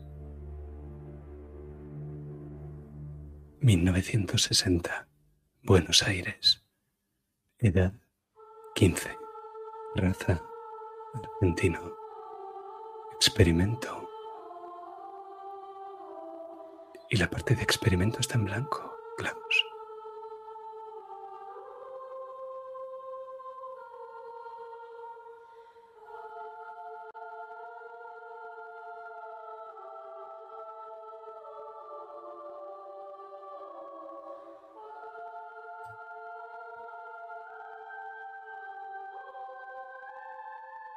Miro aliviado. Me sienta mal estar aliviado. Pero me sale solo. Entonces continúo.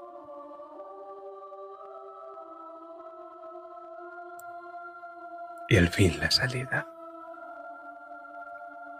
Y justo a su lado hay un mural. Un mural es un colar de fotografías bien ordenadas todas. Porque las fotos que has estado viendo hasta ahora eran de los sujetos antes del experimento. Pero el collage que Mengele tiene como su mural personal son las fotos de después.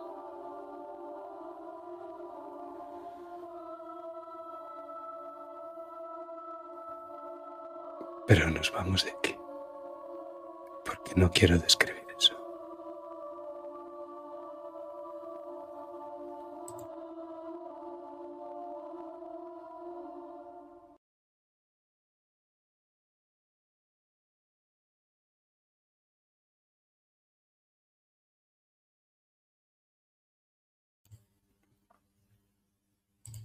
Y quiero que me digas tú, Kata. No sé si lo vamos a rolear o si no. Pero me gustaría que nos regalases una escena. De lo que tú quieras. Vamos a estar en una casa. Vamos a observar cómo esta casa, igual que el resto, está llena de vida. Podemos ver un pasillo lleno de fotografías. Una familia. Mujer, hombre y una niña. Es una casa humilde. Podemos verlo por los muebles, la mayoría de madera desgastados. Y si seguimos esa alfombra en el suelo, podemos llegar a un salón.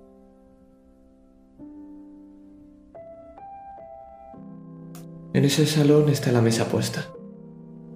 Y hay dos platos llenos de comida. Podemos ver una pequeña niña como está justo delante de ese plato. Y la escuchamos decir algo. Está rezando. Pero no reza en castellano. No, reza en hebreo. Es que justo delante suyo podemos ver a otro hombre. Y ese hombre con todo el cariño del mundo le sonríe. Y justo cuando está a punto de coger esa cuchara y va a ponerse la comida en la boca, escucha un golpear en una puerta. Y esa niña, una niña que tendrá unos 11, 12 años, se levanta corriendo y se dirige hacia la puerta. Y lo que podemos ver justo cuando abre la puerta es otra niña, Estaba lloviendo fuera, recordémoslo. Es una niña con el vestido completamente sucio, embarrado. Tiene manchas de sangre y tiene el pelo completamente mojado. Pero aún así tiene una sonrisa de oreja a oreja. Y ahora las vemos de perfil. Y es que a pesar de la casa, a pesar de el vestido, no parecen tan diferentes. Y lo último que vamos a ver es como, de perfil, esta niña entra en la puerta y se cierra.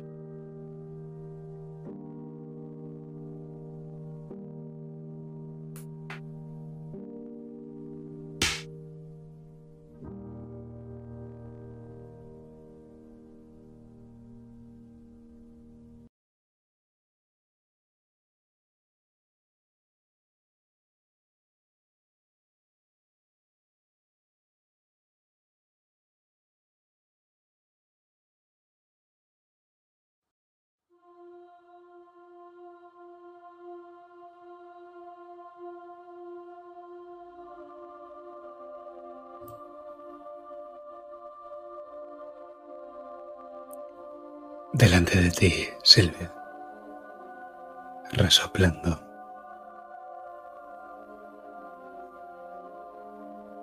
Es un monstruo. Lo escuchas antes de verlo. Y cuando echas un vistazo, ves que lleva una especie de máscara de gas.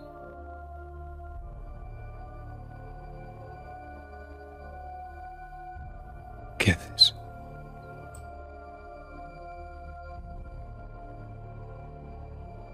¿Me bloquea el paso?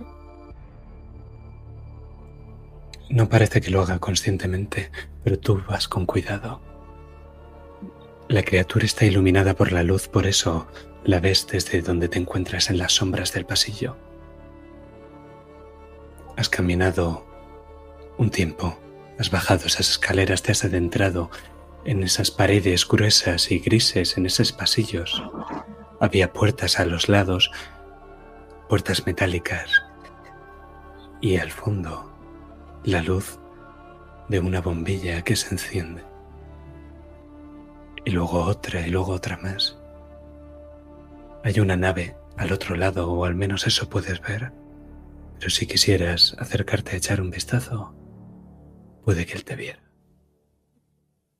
El monstruo.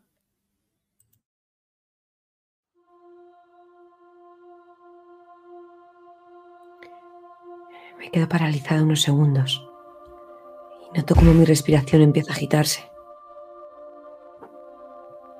Voy a acercarme muy lentamente.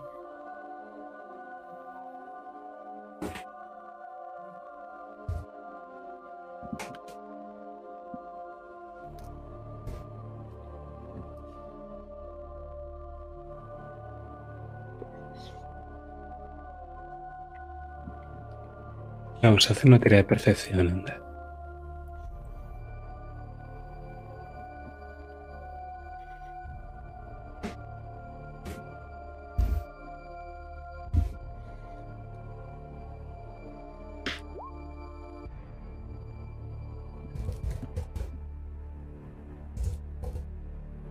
Más uno. Es ella. Con una bata de hospital y un arma improvisada en las manos, pero es ella.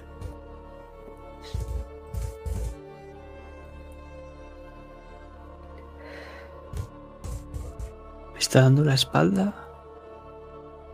Voy de Creo que frente. no. Pues escuchas unos pasos sonoros y lentos. Y alguien y el que está sujetando esos pequeños martillos con los que te dan golpes en la rodilla para ver si hay reacción. Y esa máscara de gas rota en el ojo derecho mientras por otro se está empañando.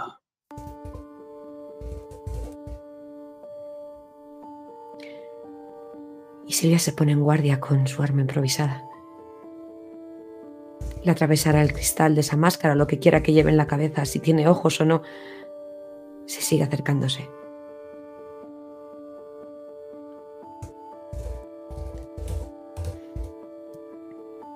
Yo te reconozco. Y lo único que hago es caer de rodillas.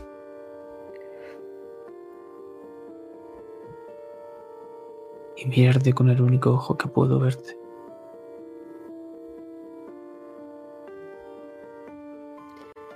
Reconozco.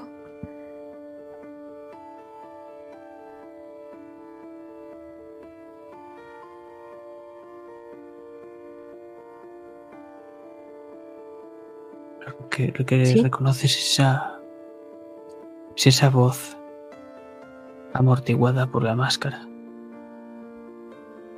¿Estás bien? Klaus. Klaus, mi amor. Me tiro de rodillas con él al suelo a intentar quitarle esa máscara. Deja que te ayude. Se, se los han llevado. Me ha quitado a mis bebés.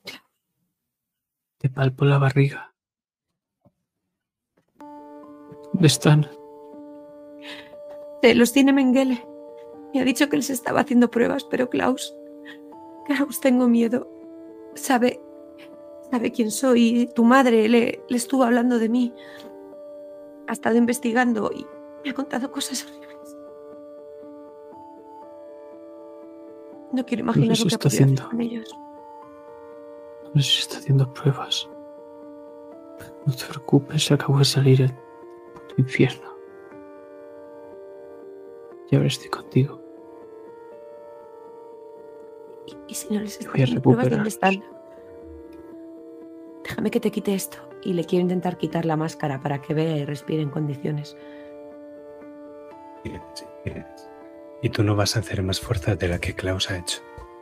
Es Pero imposible. la cerradura. Ah, eso es otra cosa. Una tirada de destrezas, ¿eh?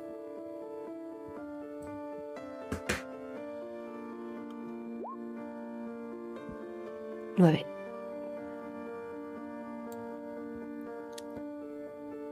Y se escucha un clic. Y el candado se queda en tu mano.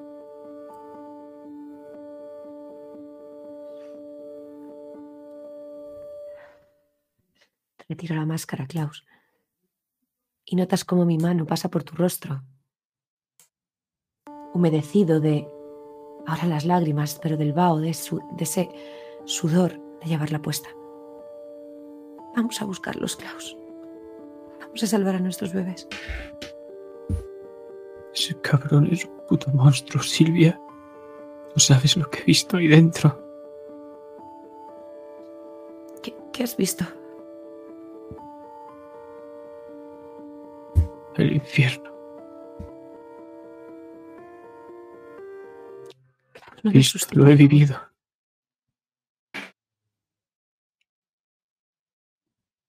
Un ser humano no es capaz de hacer eso. Un verdadero ario sí que es capaz de hacerlo.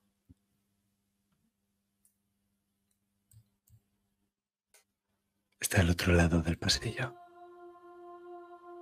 cubriendo inmediatamente de pie. el acceso hacia las escaleras que conducen al exterior. Ya no lleva puesta su bata de médico. Lleva una chaqueta con la calavera. La chaqueta que ha guardado todos estos años. El uniforme negro impecable que parecía tener guardado esperando este momento. Lleva una mano metida en el interior de su chaqueta que queda cubierta para vosotros y con la otra, con la izquierda, está sujetando una jeringuilla. Y aprieta un poquito el émbolo para que salga el aire de la jeringuilla y el líquido lo baña.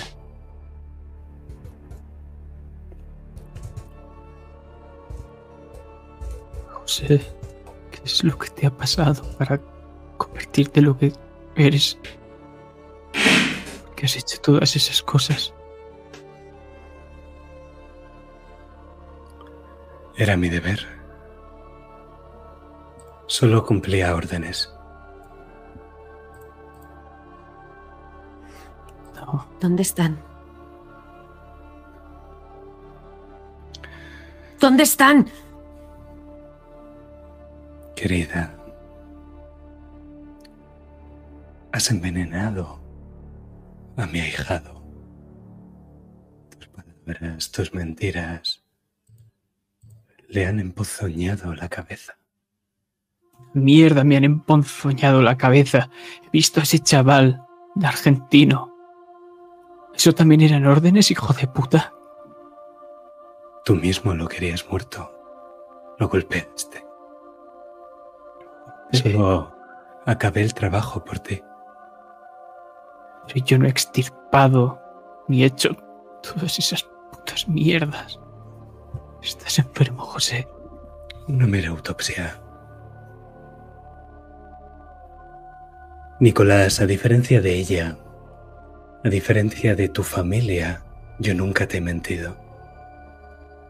Te he tratado como si fueras mi hijo. Y ahora, eres un gran hombre, Nicolás. Mucho mejor de lo que fue tu padre.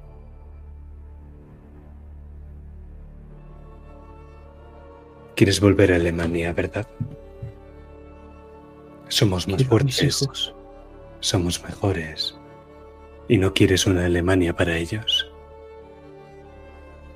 Tus hijos tienen tu sangre, o al menos deberían hacerlo. A no ser que ella también te haya mentido en eso.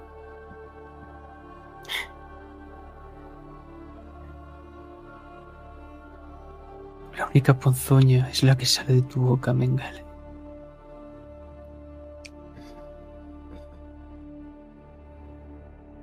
Klaus, todo padre enseña a sus hijos que hay que purgar nuestras debilidades, que es la única forma de hacerse fuerte. Sé que darías lo mejor para tus hijos y yo estoy haciendo lo mismo por ti. Los padres lo hacemos todo por nuestros hijos. Hacemos lo mejor para ellos. No te lo voy a repetir, José. ¿Dónde están mis putos hijos? Son sujetos experimentales muy interesantes. Sangre judía y sangre aria. Mis experimentos previos siempre han dado el mismo resultado. La sangre semita corrompe la aria. Un bebé judío nunca sobrevive tanto tiempo como un bebé alemán. Pero quién sabe, quizá esta vez sea distinto. Te atrevas a poner las manos encima. Te atrevas a tocar a mis hijos, Mengele. Querida, ya lo he hecho. Le ataco al otro ojo, pero vamos. ¿Seguro que quieres hacer eso? Gele tiene una llave en la mano y justamente se dirige a abrir una puerta. Abrirosla vosotros.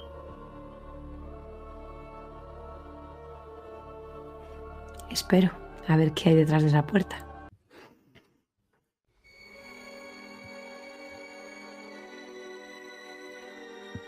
Hay una cámara con un trípode que parece preparada para fotografiar un horno de cocina. Un horno iluminado por una luz roja. Un horno transparente que deja ver una luz dentro. Y encima de la bandeja de horno hay algo que se mueve y que llora. Conforme el horno se calienta y la cámara va haciendo fotos periódicas. Y a la derecha del doctor, en otra de las esquinas de la habitación, se escucha un goteo. Y lo que hay es un ingenio hecho de, de cañas de bambú que deja caer un chorrito de agua sobre la cara de un recién nacido que llora. Y en lugar de cámara hay un reloj de péndulo. Uno que tarda el tiempo, que mide el tiempo que tarda en ahogarse.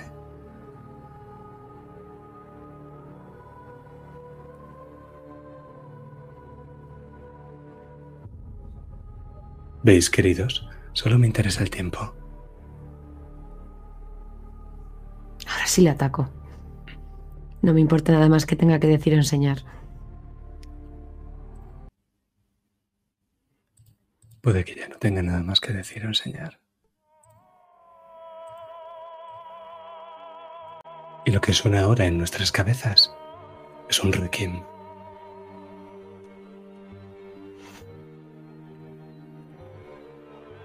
Silvia, no tienes mucho tiempo. Si tú le atacas, ¿quién va a salvarlos?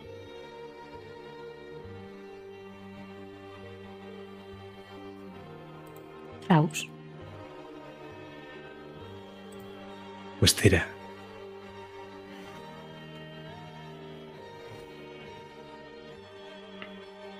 Destreza.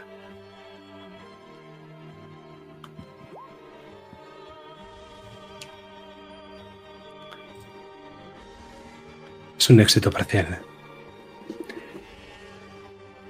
Acudes hacia él, vas con tu arma en ristre y logras clavársela, pero no en la cabeza, sino en el hombro. Él gruñe de dolor y se logra desembarazar de la propia arma, cogiéndola y tirándola lejos. Estás desarmada. Y Klaus, te voy a forzar un punto de karma para que vayas a por Mengele.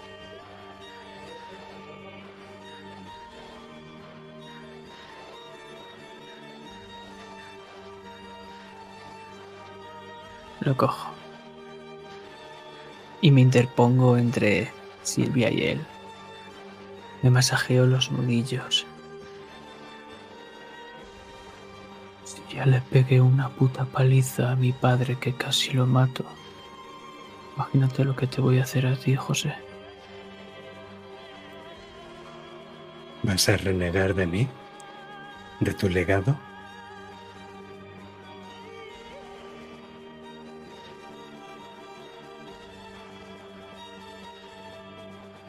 No eres nadie para mí. Ya no.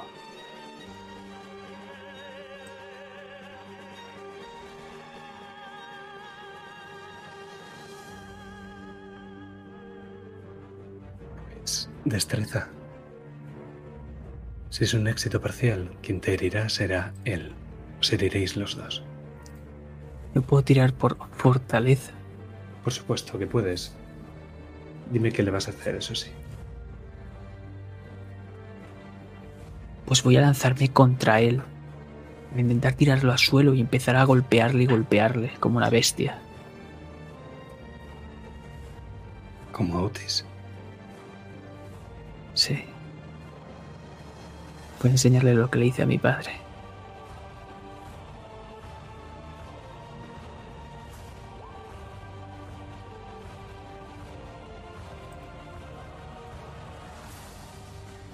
Es un más dos. Seis. Es un éxito parcial. Te tiras a por él y empiezas a golpearle, a golpearle una y otra vez. Y entonces él, con la mano, mueve la jeringa. La jeringa se clava en tu pierna, en tu femoral, y el émbolo baja de golpe. Y entonces todo empieza a ir muy, muy despacio, Klaus. Pero para ti, Silvia, el reloj va cada vez más rápido. Si pierdes aunque sea un segundo, un turno más, uno de ellos morirá. ¿Qué haces? Vas a tener que elegir. El horno. O el artefacto.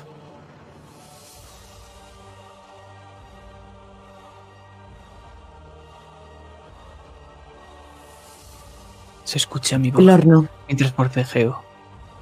¡Sálvalos, Silvia! ¡Sálvalos!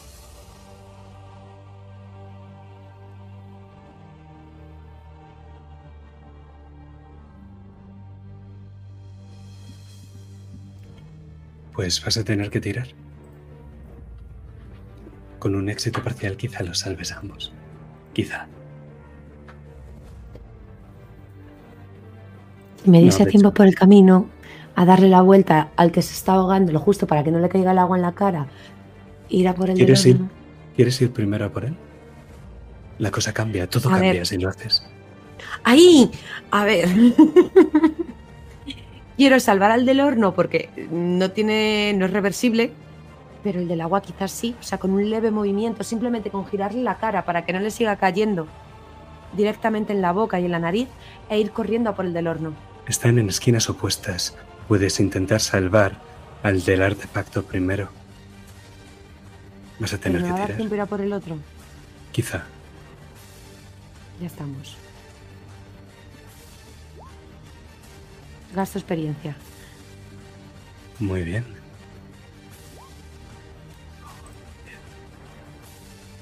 Los dos. Desde luego llegas a los dos. Vas a por el primero y lo que ves es que estaba cubierto por unas correas que lo ataban. El bebé no podía girar la cabeza porque el agua le caía y tú tampoco podrías habérsela girado. Pero lo que haces es abrir las correas, es unas simples hebillas y logras echarte a tu hija al brazo. Pero todavía queda uno.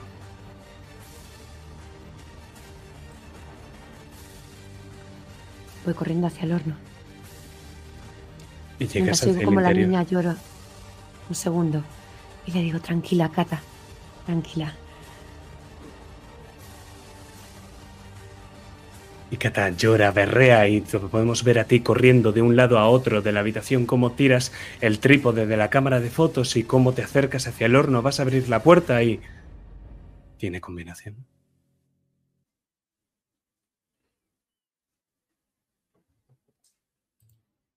Pero podemos ver, escuchar cómo llueve en el exterior.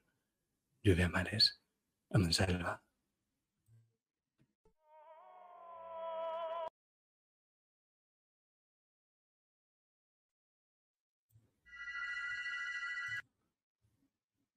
Y Klaus cae desplomado. Y podemos ver cómo es Mengele el que se alza.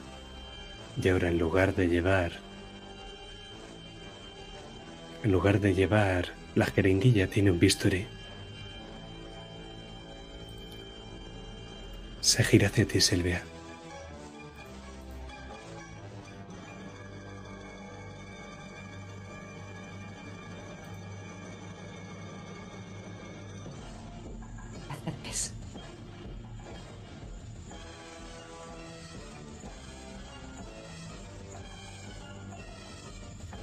Los judíos sois una raza cruel.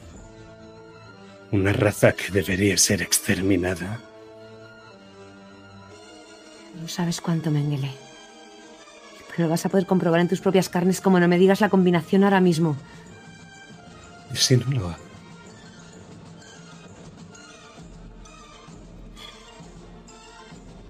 Serás el siguiente que arda en ese horno, pero hecho cachitos. Me has quitado a mi chico. Le has clavado una astilla bien profundo. Y ahora voy a tener que operar para arrancársela. No sabes lo que voy a hacerte a ti. Creo que podré sacar seis tarros.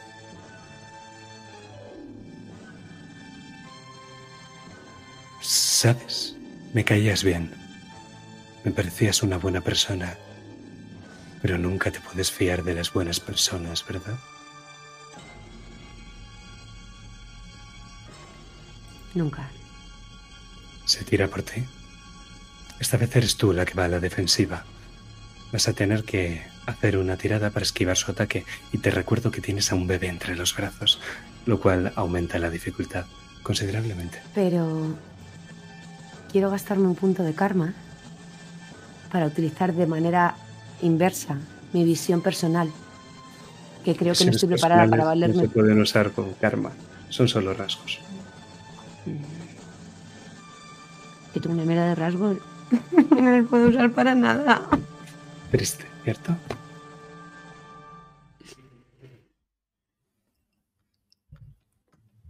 Me aparto directamente destreza y ya está. No me queda otra. Si te apartas sin más, va a ser agilidad más que destreza. Vale. 6. Es un éxito parcial. O te hiere o sueltas al niño. Que me hiera. Pues voy a tirar.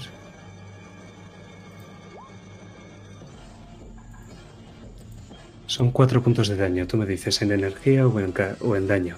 Entiendo que en energía. Sí. Te quedan cuatro de vida.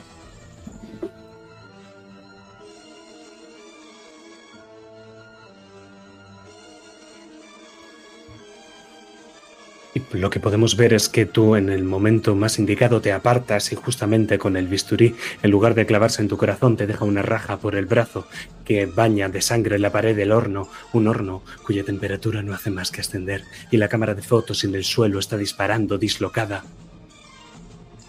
Pero, Klaus, hazme una tirada de fortaleza. Tienes un menos dos por este veneno que te ha hecho. Vamos a ver si te deja totalmente cao si te queda un hálito de lo que sea.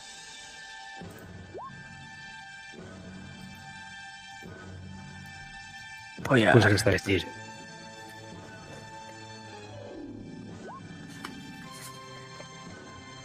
Eh, ¿Qué me has dicho? Fortaleza era. Fortaleza es un 2 co- y tú me has dicho que un menos 2, ¿no? Sí, Un 5. 5 en total es un éxito parcial. Lo que significa que puedes hacer algo. Te describo la situación ahora mismo. El veneno, lo que ha hecho cuando ha entrado en tu organismo esta droga, es atontarte, pero una vez te logras acostumbrar, podrías levantarte.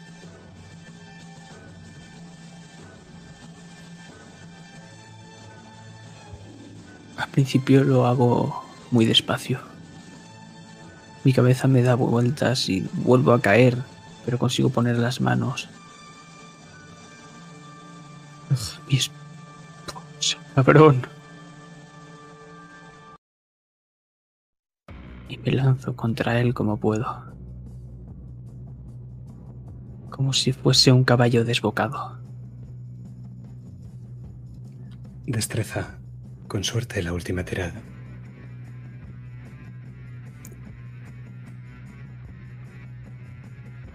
Y voy a utilizar mi especialidad, pelea sucia. Porque me va a dar un más dos. ¿Es tu último punto de experiencia, quizá? Sí. Dos más dos. ¿Y qué me has dicho que tire? Destreza. Más uno. 5. Éxito parcial.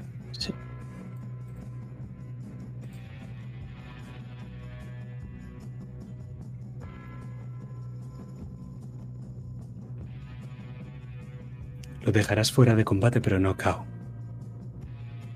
¿De acuerdo? Tu escena.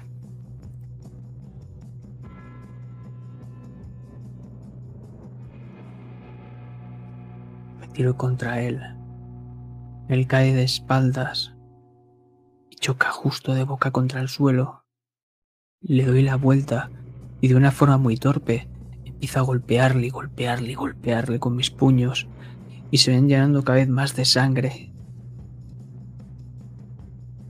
Lo veo como sonríe mientras escupe sangre con algún que otro diente partido. Y cuando estoy a punto de asestarle el último golpe final, noto mi cuerpo pesado y caigo sobre él. Y me apago.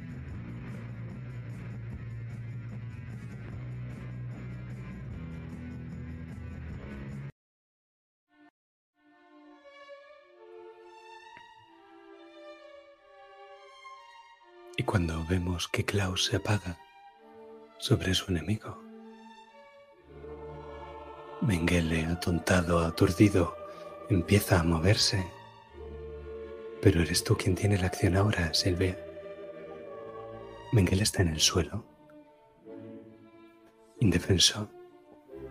Y tu hijo está ahí dentro. El horno tiene una combinación de siete cifras.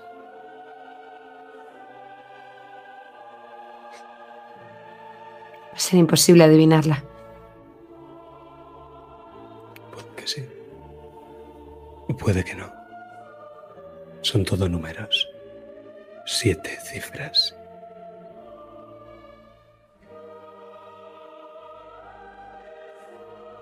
Podría ser una fecha. ¿Pero cuál? Siete cifras. Es tu momento, Silvia. Recuerdo ver por un momento alguna fecha que recuerde que sean siete cifras, es decir, que sepa que son un día del 1 al 9 con su mes y su año entre los documentos de Adolf en el despacho. ¿Alguna fecha importante para el partido? Entre los de Adolf. Difícil si tan solo hubieras mirado el dossier. Va a ser una tirada de astucia. Y... Ni que decir depende, que de la tirada depende la vida de tu hijo.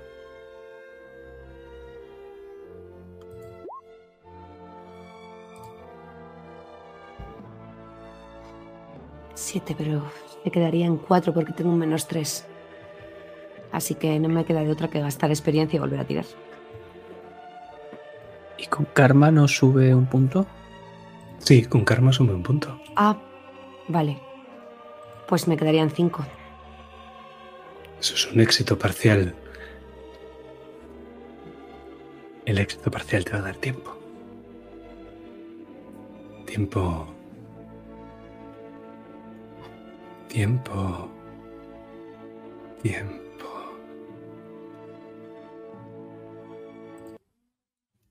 Hasta que ella llega.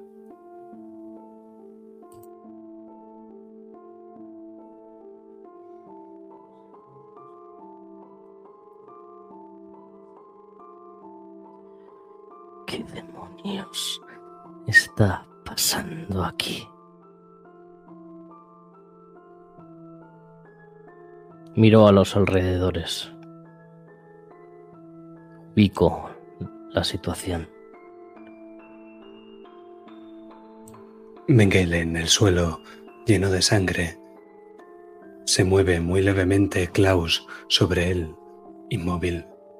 Silvia, empeñándose en esa combinación, estrujándose la cabeza con un bebé entre los brazos, y en el interior del horno, donde ya empiezan a aparecer llamas. Los laterales. Hay una criatura que llora. Con el llanto de un Eichmann.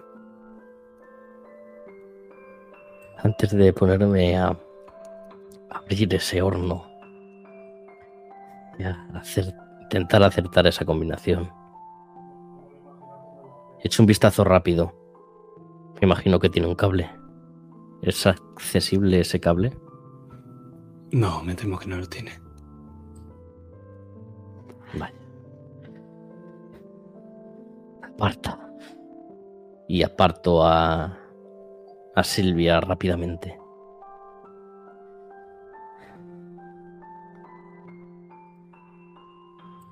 Y entonces ves la combinación. Todo números. Siete cifras. Empiezo a pensar rápido. Más rápido que nunca. Pienso en qué pondría este bastardo. Lo miro. Primero a él y luego, luego a Silvia. En la cara de Silvia ves la desesperación, pidiéndote ayuda. Porque si a ti te duele que es tu nieto, imagínate a ella que es su hijo. Cuando ve esa desesperación, ese miedo. Justo ahí. Seis millones. Solo cambió el primer dígito a seis. Estos ya estaban en el cero. Bingo. La puerta se abre y con esas manos temblorosas y que ya estaban quemadas, meto la mano en ese horno, meto los brazos y saco al chiquillo de ahí.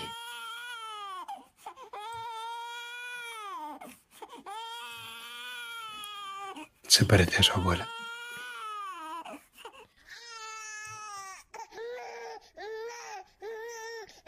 Sonrío y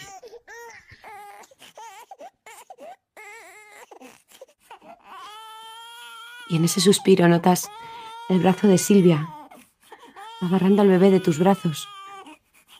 No te pide permiso, simplemente te lo arrebata y estrecha los dos contra su pecho llorando. Gracias, Vera.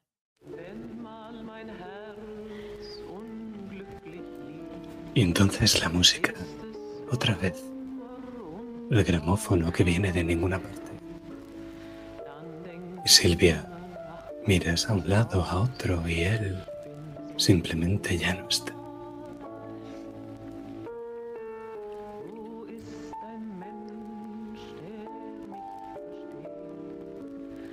Klaus. Entonces me doy cuenta que Klaus está en el suelo.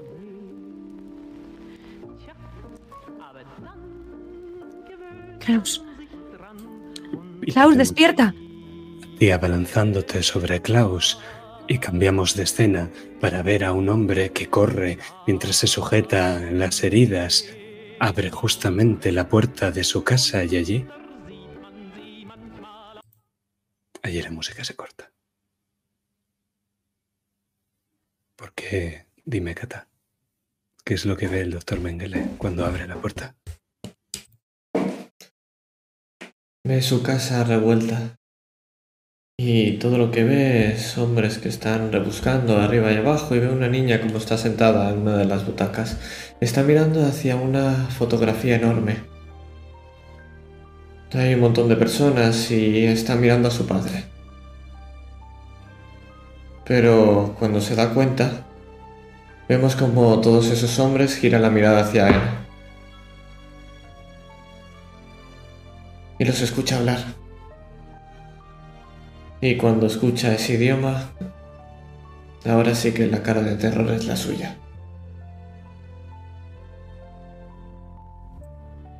Es que Mengele sabe que hay algo ahí arriba que da su merecido. Porque a las personas buenas les pasan cosas buenas. Y a las malas.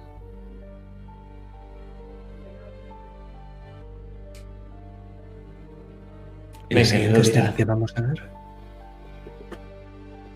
La siguiente escena que vamos a ver es de reencuentro.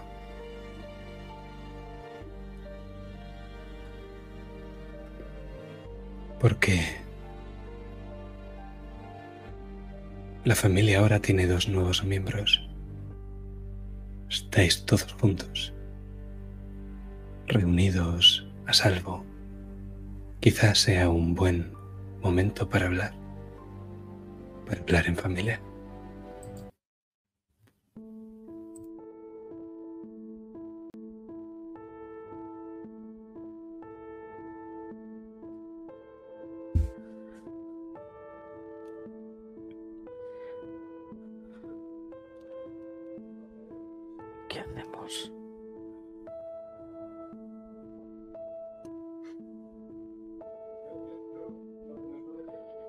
Estoy jugando con la pequeña Cata y el pequeño Adolf. Los tengo a los lados, les estoy haciendo así con los dedos.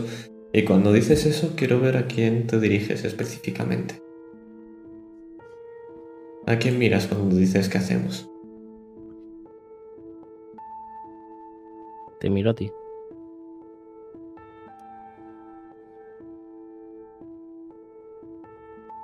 Pues... Imagino que buscar una casa para los pequeños. Quizá... ¿Y tu padre? Papá está bien. De momento está bien.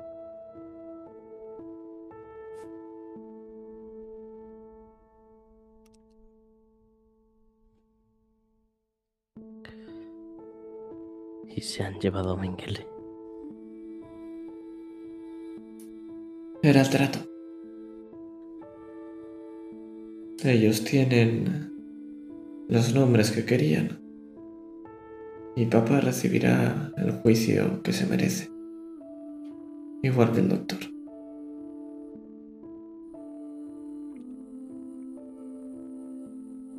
Ambos son culpables.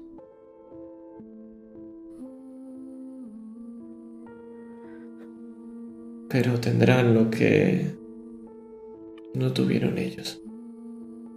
No tardarán en venir a por nosotros. No olviden. Ya fueron a por mí. Irán a por Klaus también. Hay que salir de aquí. No viviremos en paz si nos quedamos aquí. Sí. ¿Sabías lo que ese cabrón hacía?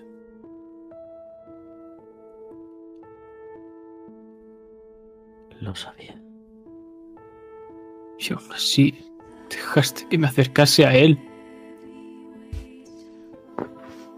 No sabía, Estás mal de la cabeza. sabía lo que estaba haciendo ahora mismo. Que seguía igual. Aparte, ¿entiendes quiénes somos, hijo? ¿Entiendes que somos los arquitectos de la solución final? ¿Ves cómo tu madre Somos- somos aprieta? Putos Los monstruos. Los enfermos. Los desgraciados. Que no merecemos vivir. Pero estos pequeños necesitan un papá y quizá una abuela. ¿No, Silvia? Necesitan una familia. Y necesitan no vivir ni crecer con la sensación de ser perseguidos.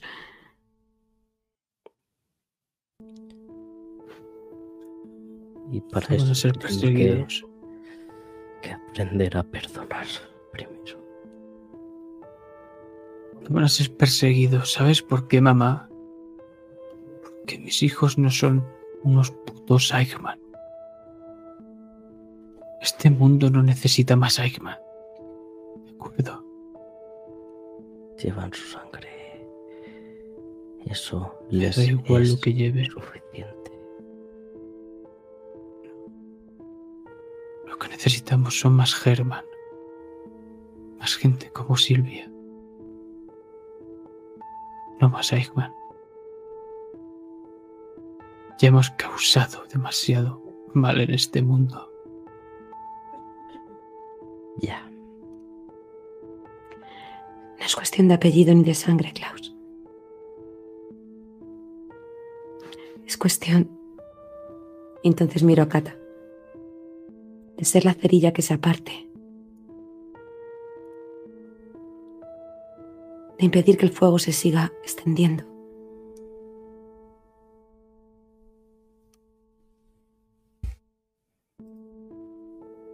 Creo que con lo que ha pasado es un buen principio para evitar ese fuego.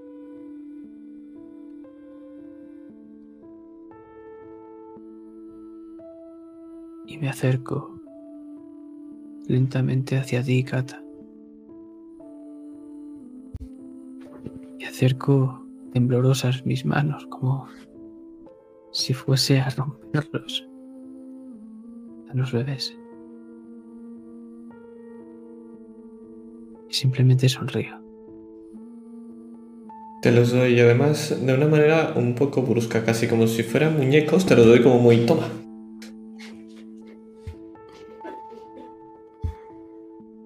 Me quedo paralizado.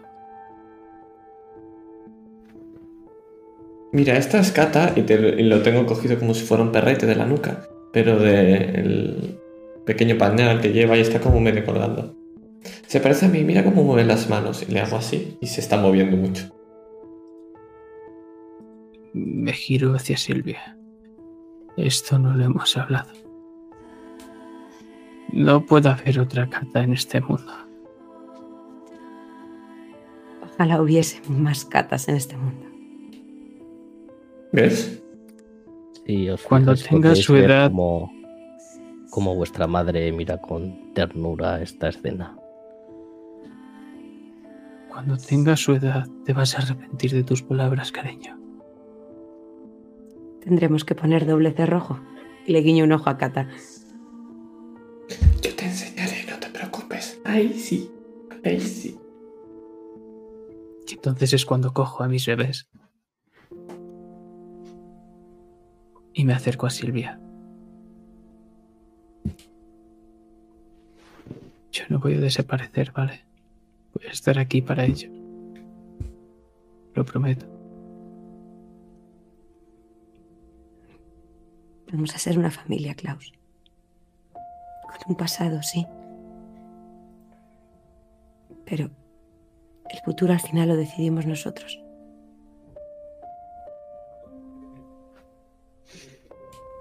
No puede haber sí, mejor esta futuro familia que junto a ti.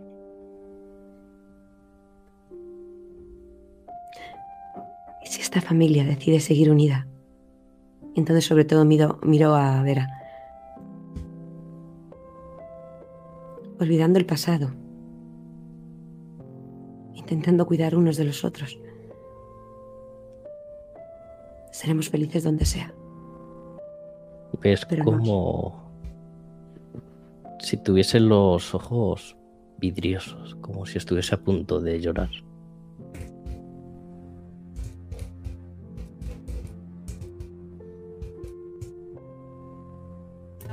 Y ahora quiero haceros una pregunta. Y que me contestéis uno por uno. Dime, Kata, ¿eres hija de Eichmann?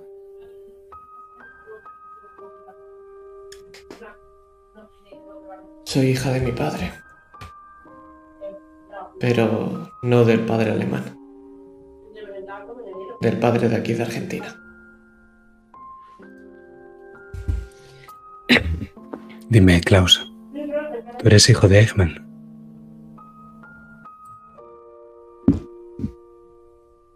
Yo no tengo padre.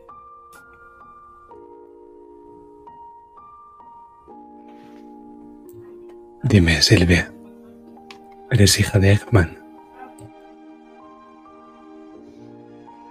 De Eichmann. Ese hombre que intentó hacer lo mejor para su familia. Y que quiso incluso a un hijo que no era de su sangre y lo crió como tal. Sí. Soy hija de Eichmann. Dime, Verónica, ¿quién tiene la culpa?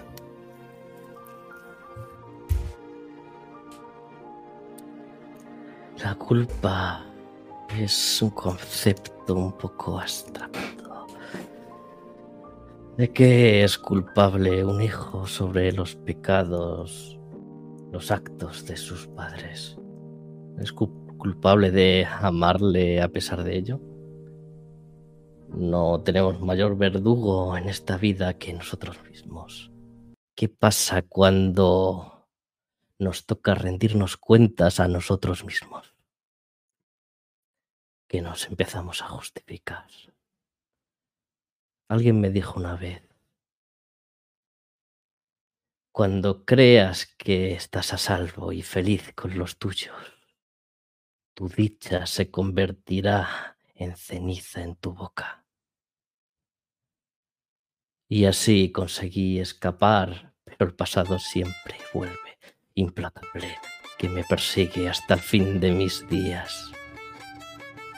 Pero lo que me irrita y me envenena es quien se cree juez y verdugo a la vez, como para dictaminar una condena sobre el pasado y las vidas de los demás. Esos son los peores culpables. Rompen sus espejos y miran a los, a los de los demás. Dime, Silvia. ¿Te dan miedo las serpientes? Depende de qué tipo. No sé si si es. No sabes si es por todo lo que ha pasado o, o si estás en un mal sueño, pero jurarías ver una víbora gigante delante de ti, con los ojos dilatados y esa lengua bífida que saca y está a punto de atacarte. Y es que siempre esperan el momento justo para actuar. No sabéis cómo, pero lo que pasáis a ver es un cuchillo clavado en el corazón de Silvia. Y eso lo dirán los dados. Silvia, utiliz- utilizó mi rasgo y karma. utilizas karma, lo cual te da un más dos. Un menos dos a la tirada de Silvia, más bien.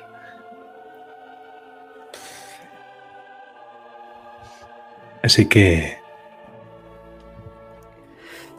Me temo que tenemos que tirar. ¿Puedo utilizar mi rasgo? No le teme a nada. Para que vaya dirigido a mi corazón.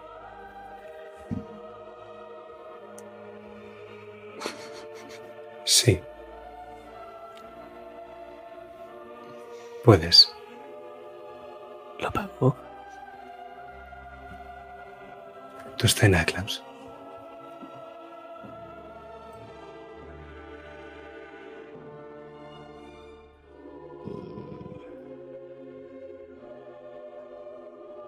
Tengo a mis hijos.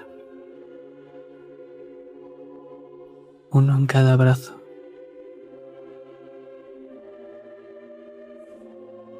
Y mientras estoy sonriéndole a Silvia, escuchamos. Mira, mamá, ¿qué te parece? Soy Pab. Y entonces me giro y vemos cómo entre esos dos muchachillos ese cuchillo se clava en mi corazón.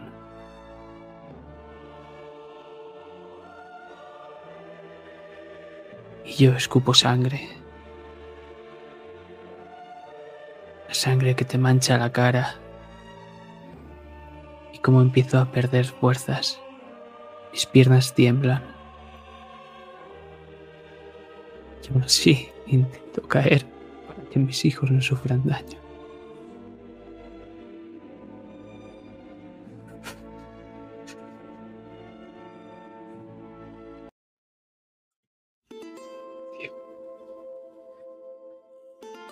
Sensato. Te estaba salvando. Yo no quería ser salvado. Intento sacar ese cuchillo. Porque no ciego en mi empeño.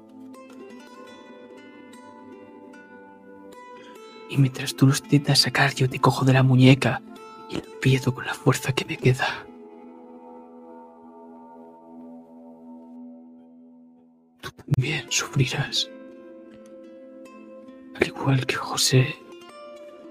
Al igual que Adolf. Al igual que todos los demás. Entonces. En el infierno volveré y te mataré. Porque ahí nos volveremos a encontrar.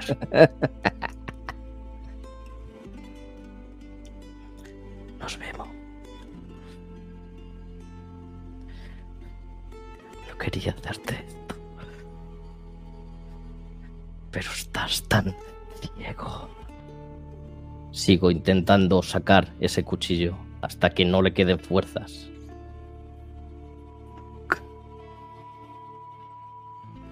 He podido ver con tanta claridad como ahora al verlos a ellos.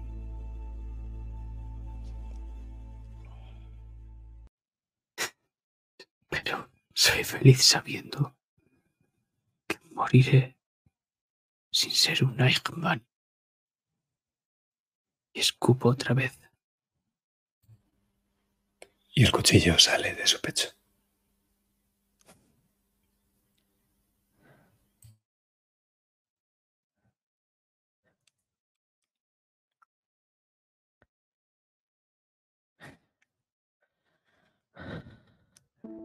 La ves delante de ti. Con ese cuchillo en la mano.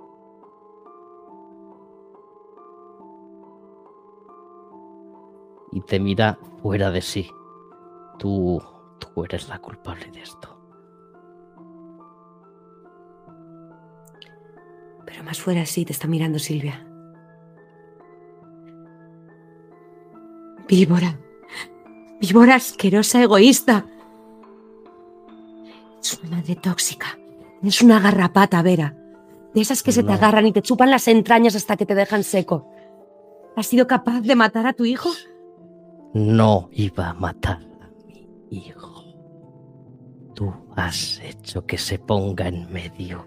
Eres una rata que has conseguido destruir a mi familia. Creías que te iba a dejar libre. No. A tu familia la has destruido tú sola. Esas ansias de poder, de decisión, de manejar los hilos de todos. Todo estaba Has bien. puesto hasta el final a esta llegaste. familia. hasta que llegaste. Todo estaba bien. Íbamos a remontar. Pero tuvo que venir una rata. Le quiero pegar un bofetón. Pero vamos, Em, va a ser una tirada enfrentada porque va con el cuchillo por ti. En ese caso no es una tirada enfrentada, es la propia Silvia la que tira agilidad para intentar esquivarlo. Pero está empeñada en matarte. Eso, a no ser que alguien vuelva a estar un punto de karma. gasto experiencia y vuelvo a tirar. Joder. Nada, que Tengo me que mate, nos yo. mate a todos y se quede sola.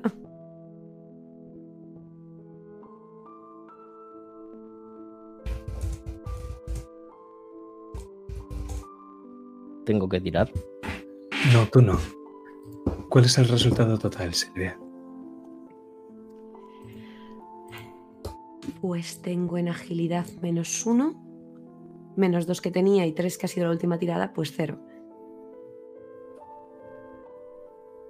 Entonces el resultado total es 3, ¿no? No, es cero el No. resultado total. Es cero. Es un fallo, un fallo completo. Pues entonces, Cata, van a ser dos puntos de karma lo que te voy a pedir. A mí dos puntos. Sí, Vale, si no los tengo- tienes, empeñas. empeño. Vale. En principio tengo uno. Así que me quedan menos Este- uno. Sí, puede que tenga efecto en el final, pero es tu Veo cómo se están peleando entre medio y solo lo que escucho es sonido en blanco. Es un pequeño pitido. Veo como Klaus ha quedado en el suelo y veo a los niños llorar, pero no los escucho. Y los miro. ¿Por qué es tan difícil a veces? ¿Por qué es tan difícil entender que a veces lo único que hay que hacer es no coger un cuchillo, no empuñar un arma. Pero luego no entiendo. No es eso. No. Es hacer lo mismo que están haciendo las dos. Lo mismo que hace la gente, intentar hacer lo mejor posible. Y solo rezar para que me dice- mi decisión sea la correcta. Y el sonido de un arma se martillea.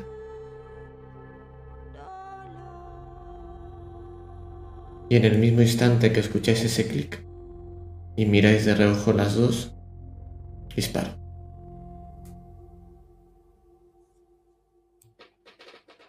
Lo siento. Y se me cae el arma al suelo. Y lo último, lo último, van a ser unas últimas palabras, un último pensamiento.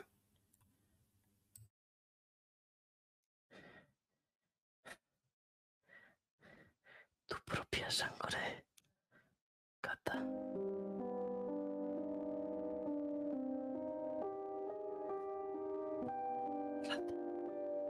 No, mamá. No lo estás entendiendo. Pero hago lo mejor por ti. No. Dejarás de ser una hija. Man, querida. Y estaré orgullosa de ello. que en algún momento la rata de ahí te traicionará. Entonces rezaré para que mi, mi decisión sea la correcta.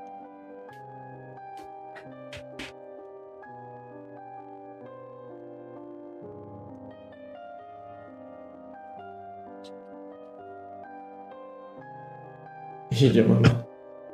Y yo.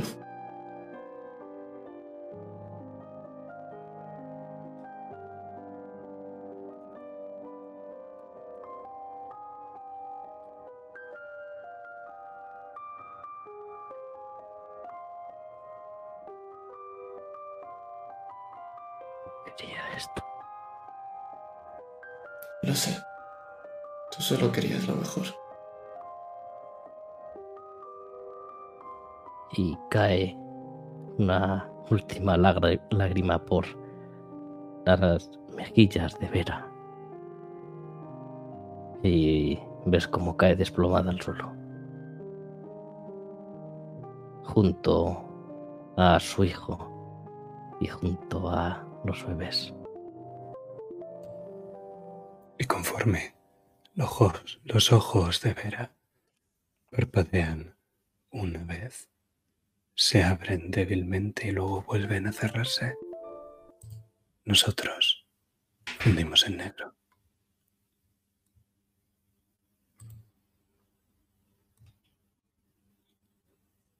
Y lo que vemos ahora es el cielo nocturno, en el que poco a poco empiezan a aparecer las estrellas. Hay estrellas que brillan sobre un jardín de flores de colores, sobre unos árboles recién plantados, sobre unos campos desiertos y nevados, sobre un hotel del centro de Buenos Aires, sobre una sinagoga vacía. Y sobre una casita aislada de todo. Y por último, las estrellas brillan con fuerza sobre las ruinas de la que una vez fue la casa de los Eichmann. Y es que una vez se ha afrontado la culpa, lo único que se puede hacer es vivir con ella y no olvidar. Eso nunca. Jamás olvidar a aquellos que nos hacen culpables. Aquellos que lo fueron y no pueden cambiarlo. Y es que como dijo Verónica Eichmann, no se puede cambiar el pasado. Y pese que la culpa sea grande y pesada, tras el luto, lo único que podemos hacer los vivos es pasar página. Y por eso las estrellas, como si lo supieran, poco a poco van retirando las nubes de lluvia. Y cuando la tormenta pasa, lo que vemos son las luces de un avión, dos nuevas estrellas en el horizonte que brillan justo antes de perderse en la noche, pero no olvidándose nunca. Damas y caballeros, esto ha sido Hijos de Eichmann, última sesión del exiliado alemán. Pero no os vayáis, que todavía nos quedan los epílogos, así que si permanecéis enganchados a la pantalla durante la pausa publicitaria de Record, volveremos con los epílogos y el sorteo.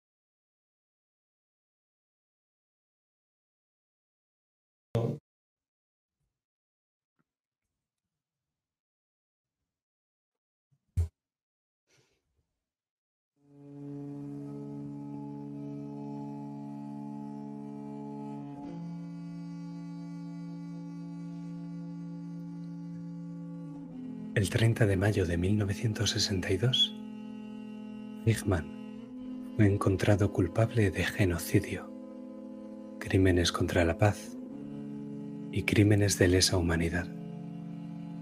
Fue ejecutado en Israel. Habían pasado dos años y quince días desde su secuestro en la Argentina. Antes de su ejecución, Eichmann dijo de sí mismo que no era el monstruo en el que habían intentado transformarle, que él había sido toda su vida un hombre normal, pero que con su muerte pretendía contribuir a aliviar la carga de la culpa que pesaba sobre la juventud alemana. Porque los jóvenes, al fin y al cabo, eran inocentes por los actos de sus padres. Según uno de los guardias de prisiones que estuvo presente en el momento de su muerte, sus últimas palabras no tuvieron importancia, fueron vacías e insulsas. Tras esto, se le ató la soga al cuello y se le dejó caer. Su cuerpo fue incinerado en un crematorio que habían construido especialmente para él. Y una vez el cuerpo fue cremado, el mismo guardia de prisiones vio las cenizas y pensó en cuán poco podía quedar de un hombre. Él había estado en Auschwitz, había sobrevivido al horror, había visto montañas de cenizas tan altas que tapaban el sol. Y solo entonces, al ver las cenizas de Eichmann, se dio cuenta de los cientos, de los miles de personas que hacían falta para hacer una montaña de cenizas. En ese momento se dio cuenta de lo que significaban seis millones de personas, seis millones de historias.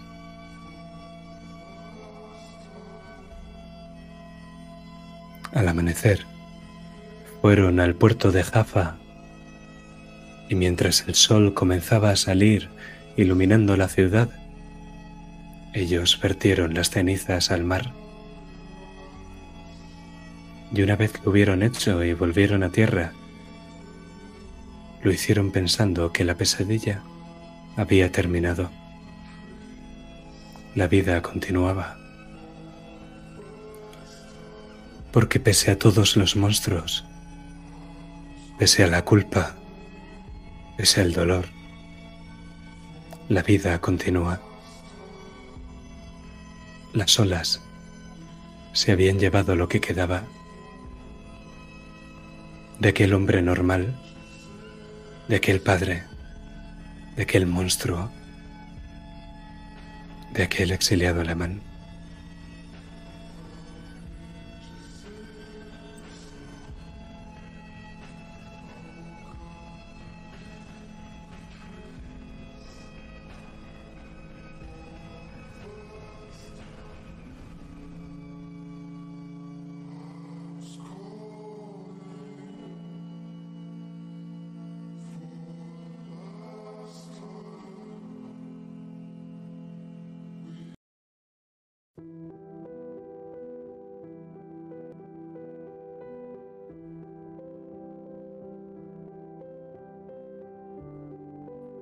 Y es que no sabemos en qué momento está escribiendo Klaus esta carta.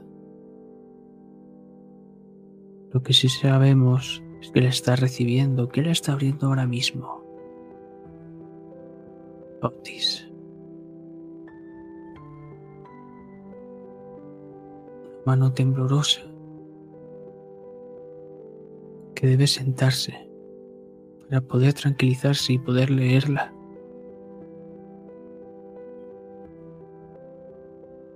Verás, Otis.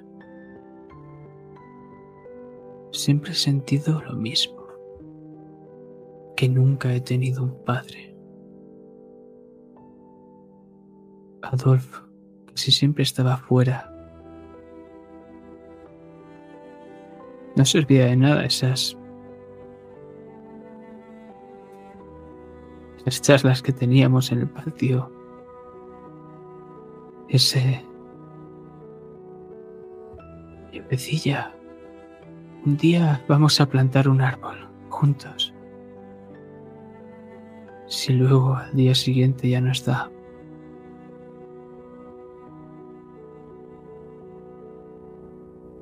Tampoco me vale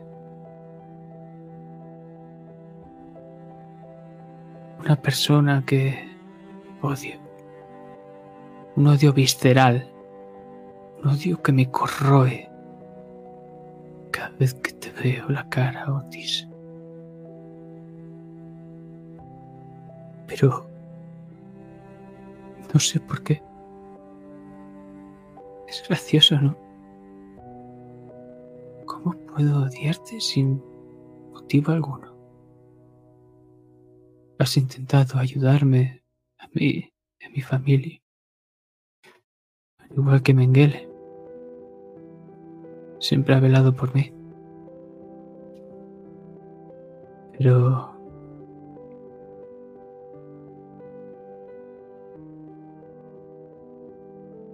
Yo no voy a hacerle lo mismo a mis hijos.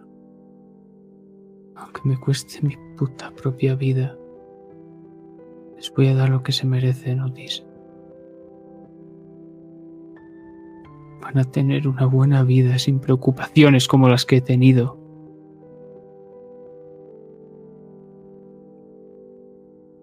A ti, Otis.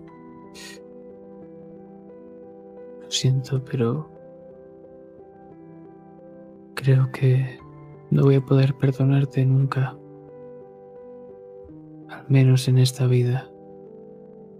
Por lo que te propongo algo. En la siguiente, inténtalo de nuevo. Klaus.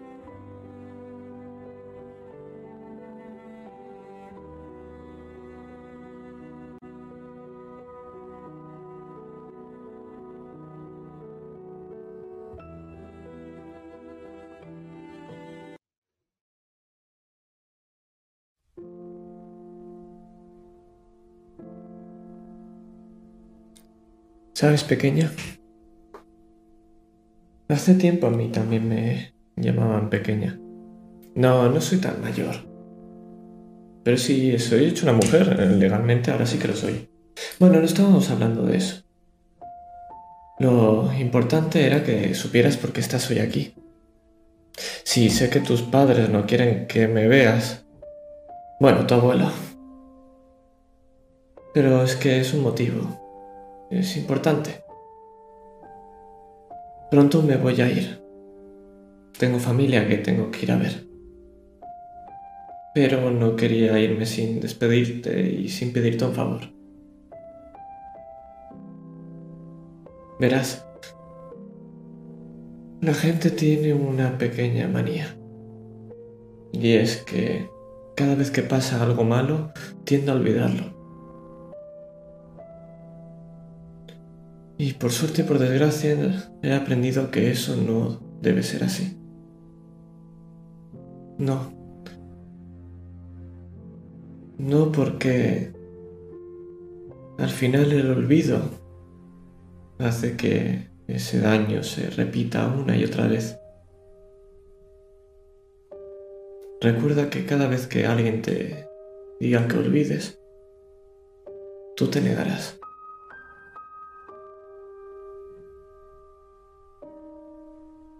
Necesito que no lo olvides. Porque si lo olvidas, entonces morirá. Y entonces no cumpliré la promesa que le hice.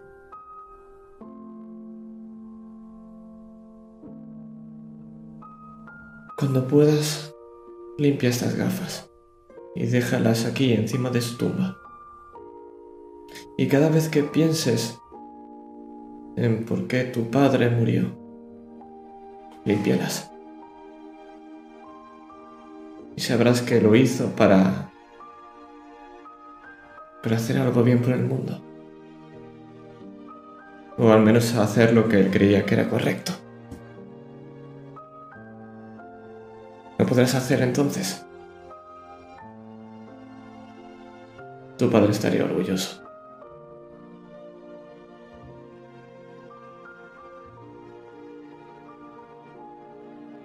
Pero si las limpio mucho, las voy a estropear.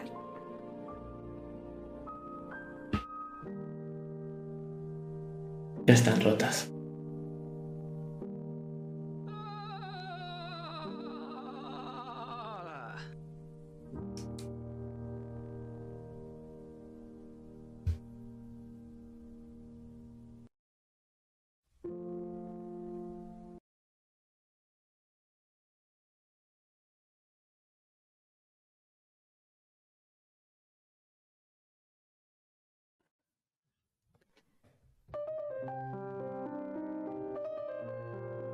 Y vemos como ese avión va surcando los cielos. Desde Buenos Aires hasta Berlín. Cámara muy rápida, vamos a ver a una Silvia que se desenvuelve sola con sus dos bebés. No tardan en encontrar trabajo de enfermera. Vemos cómo pasan los años muy rápido, los niños van creciendo, con visitas de Cata, que siempre viene llena de regalos.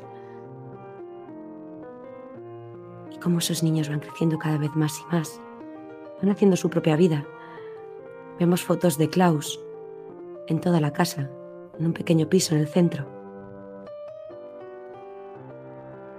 Y cómo Silvia empieza a investigar, a leer, empieza a interesarse del sitio donde estuvo su padre.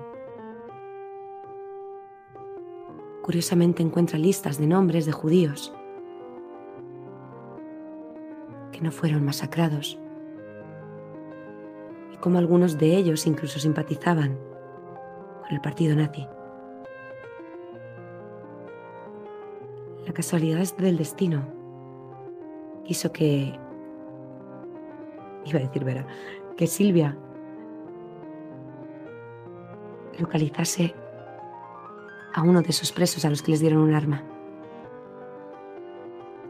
Estaba internado en un hospital geriátrico, con cuidados, de día y noche. Siendo ella enfermera, no le sería muy difícil pasar a su habitación. Y al igual que hizo Mengele, hacer salir el aire con el émbolo de esa jeringuilla inyectarlo en su brazo para verse retorcerse.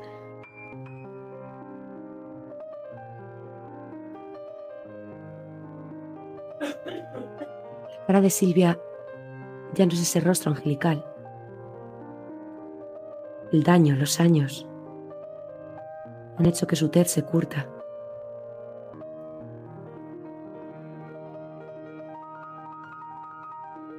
Pero uno de sus parpadeos vuelve a abrir los ojos y lo que ve es una casa con un tocón de madera en la que se parte leña, flores de todos los colores y unos bebés a gatas. Y por la puerta aparece Klaus. Silvia vuelve a ser de nuevo joven.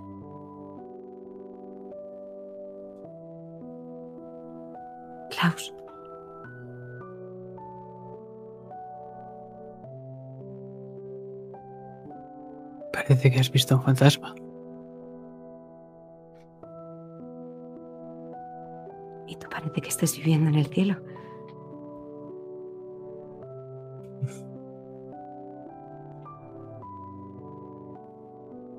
No creas que tengo tanta suerte.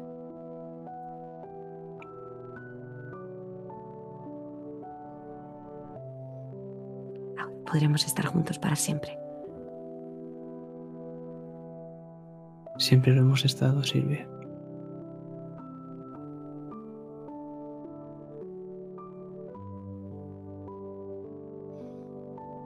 Silvia se acerca.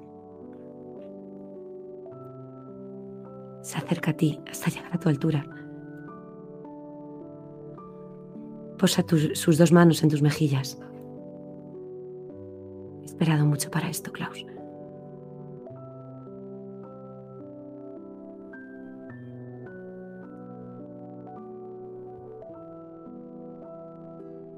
No te arrepientes de nada. De nada.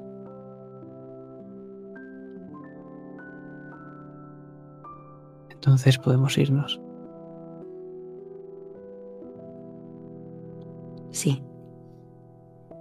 Y detrás de ese sí, podemos ver cómo el rostro de Silvia se acerca al de Klaus,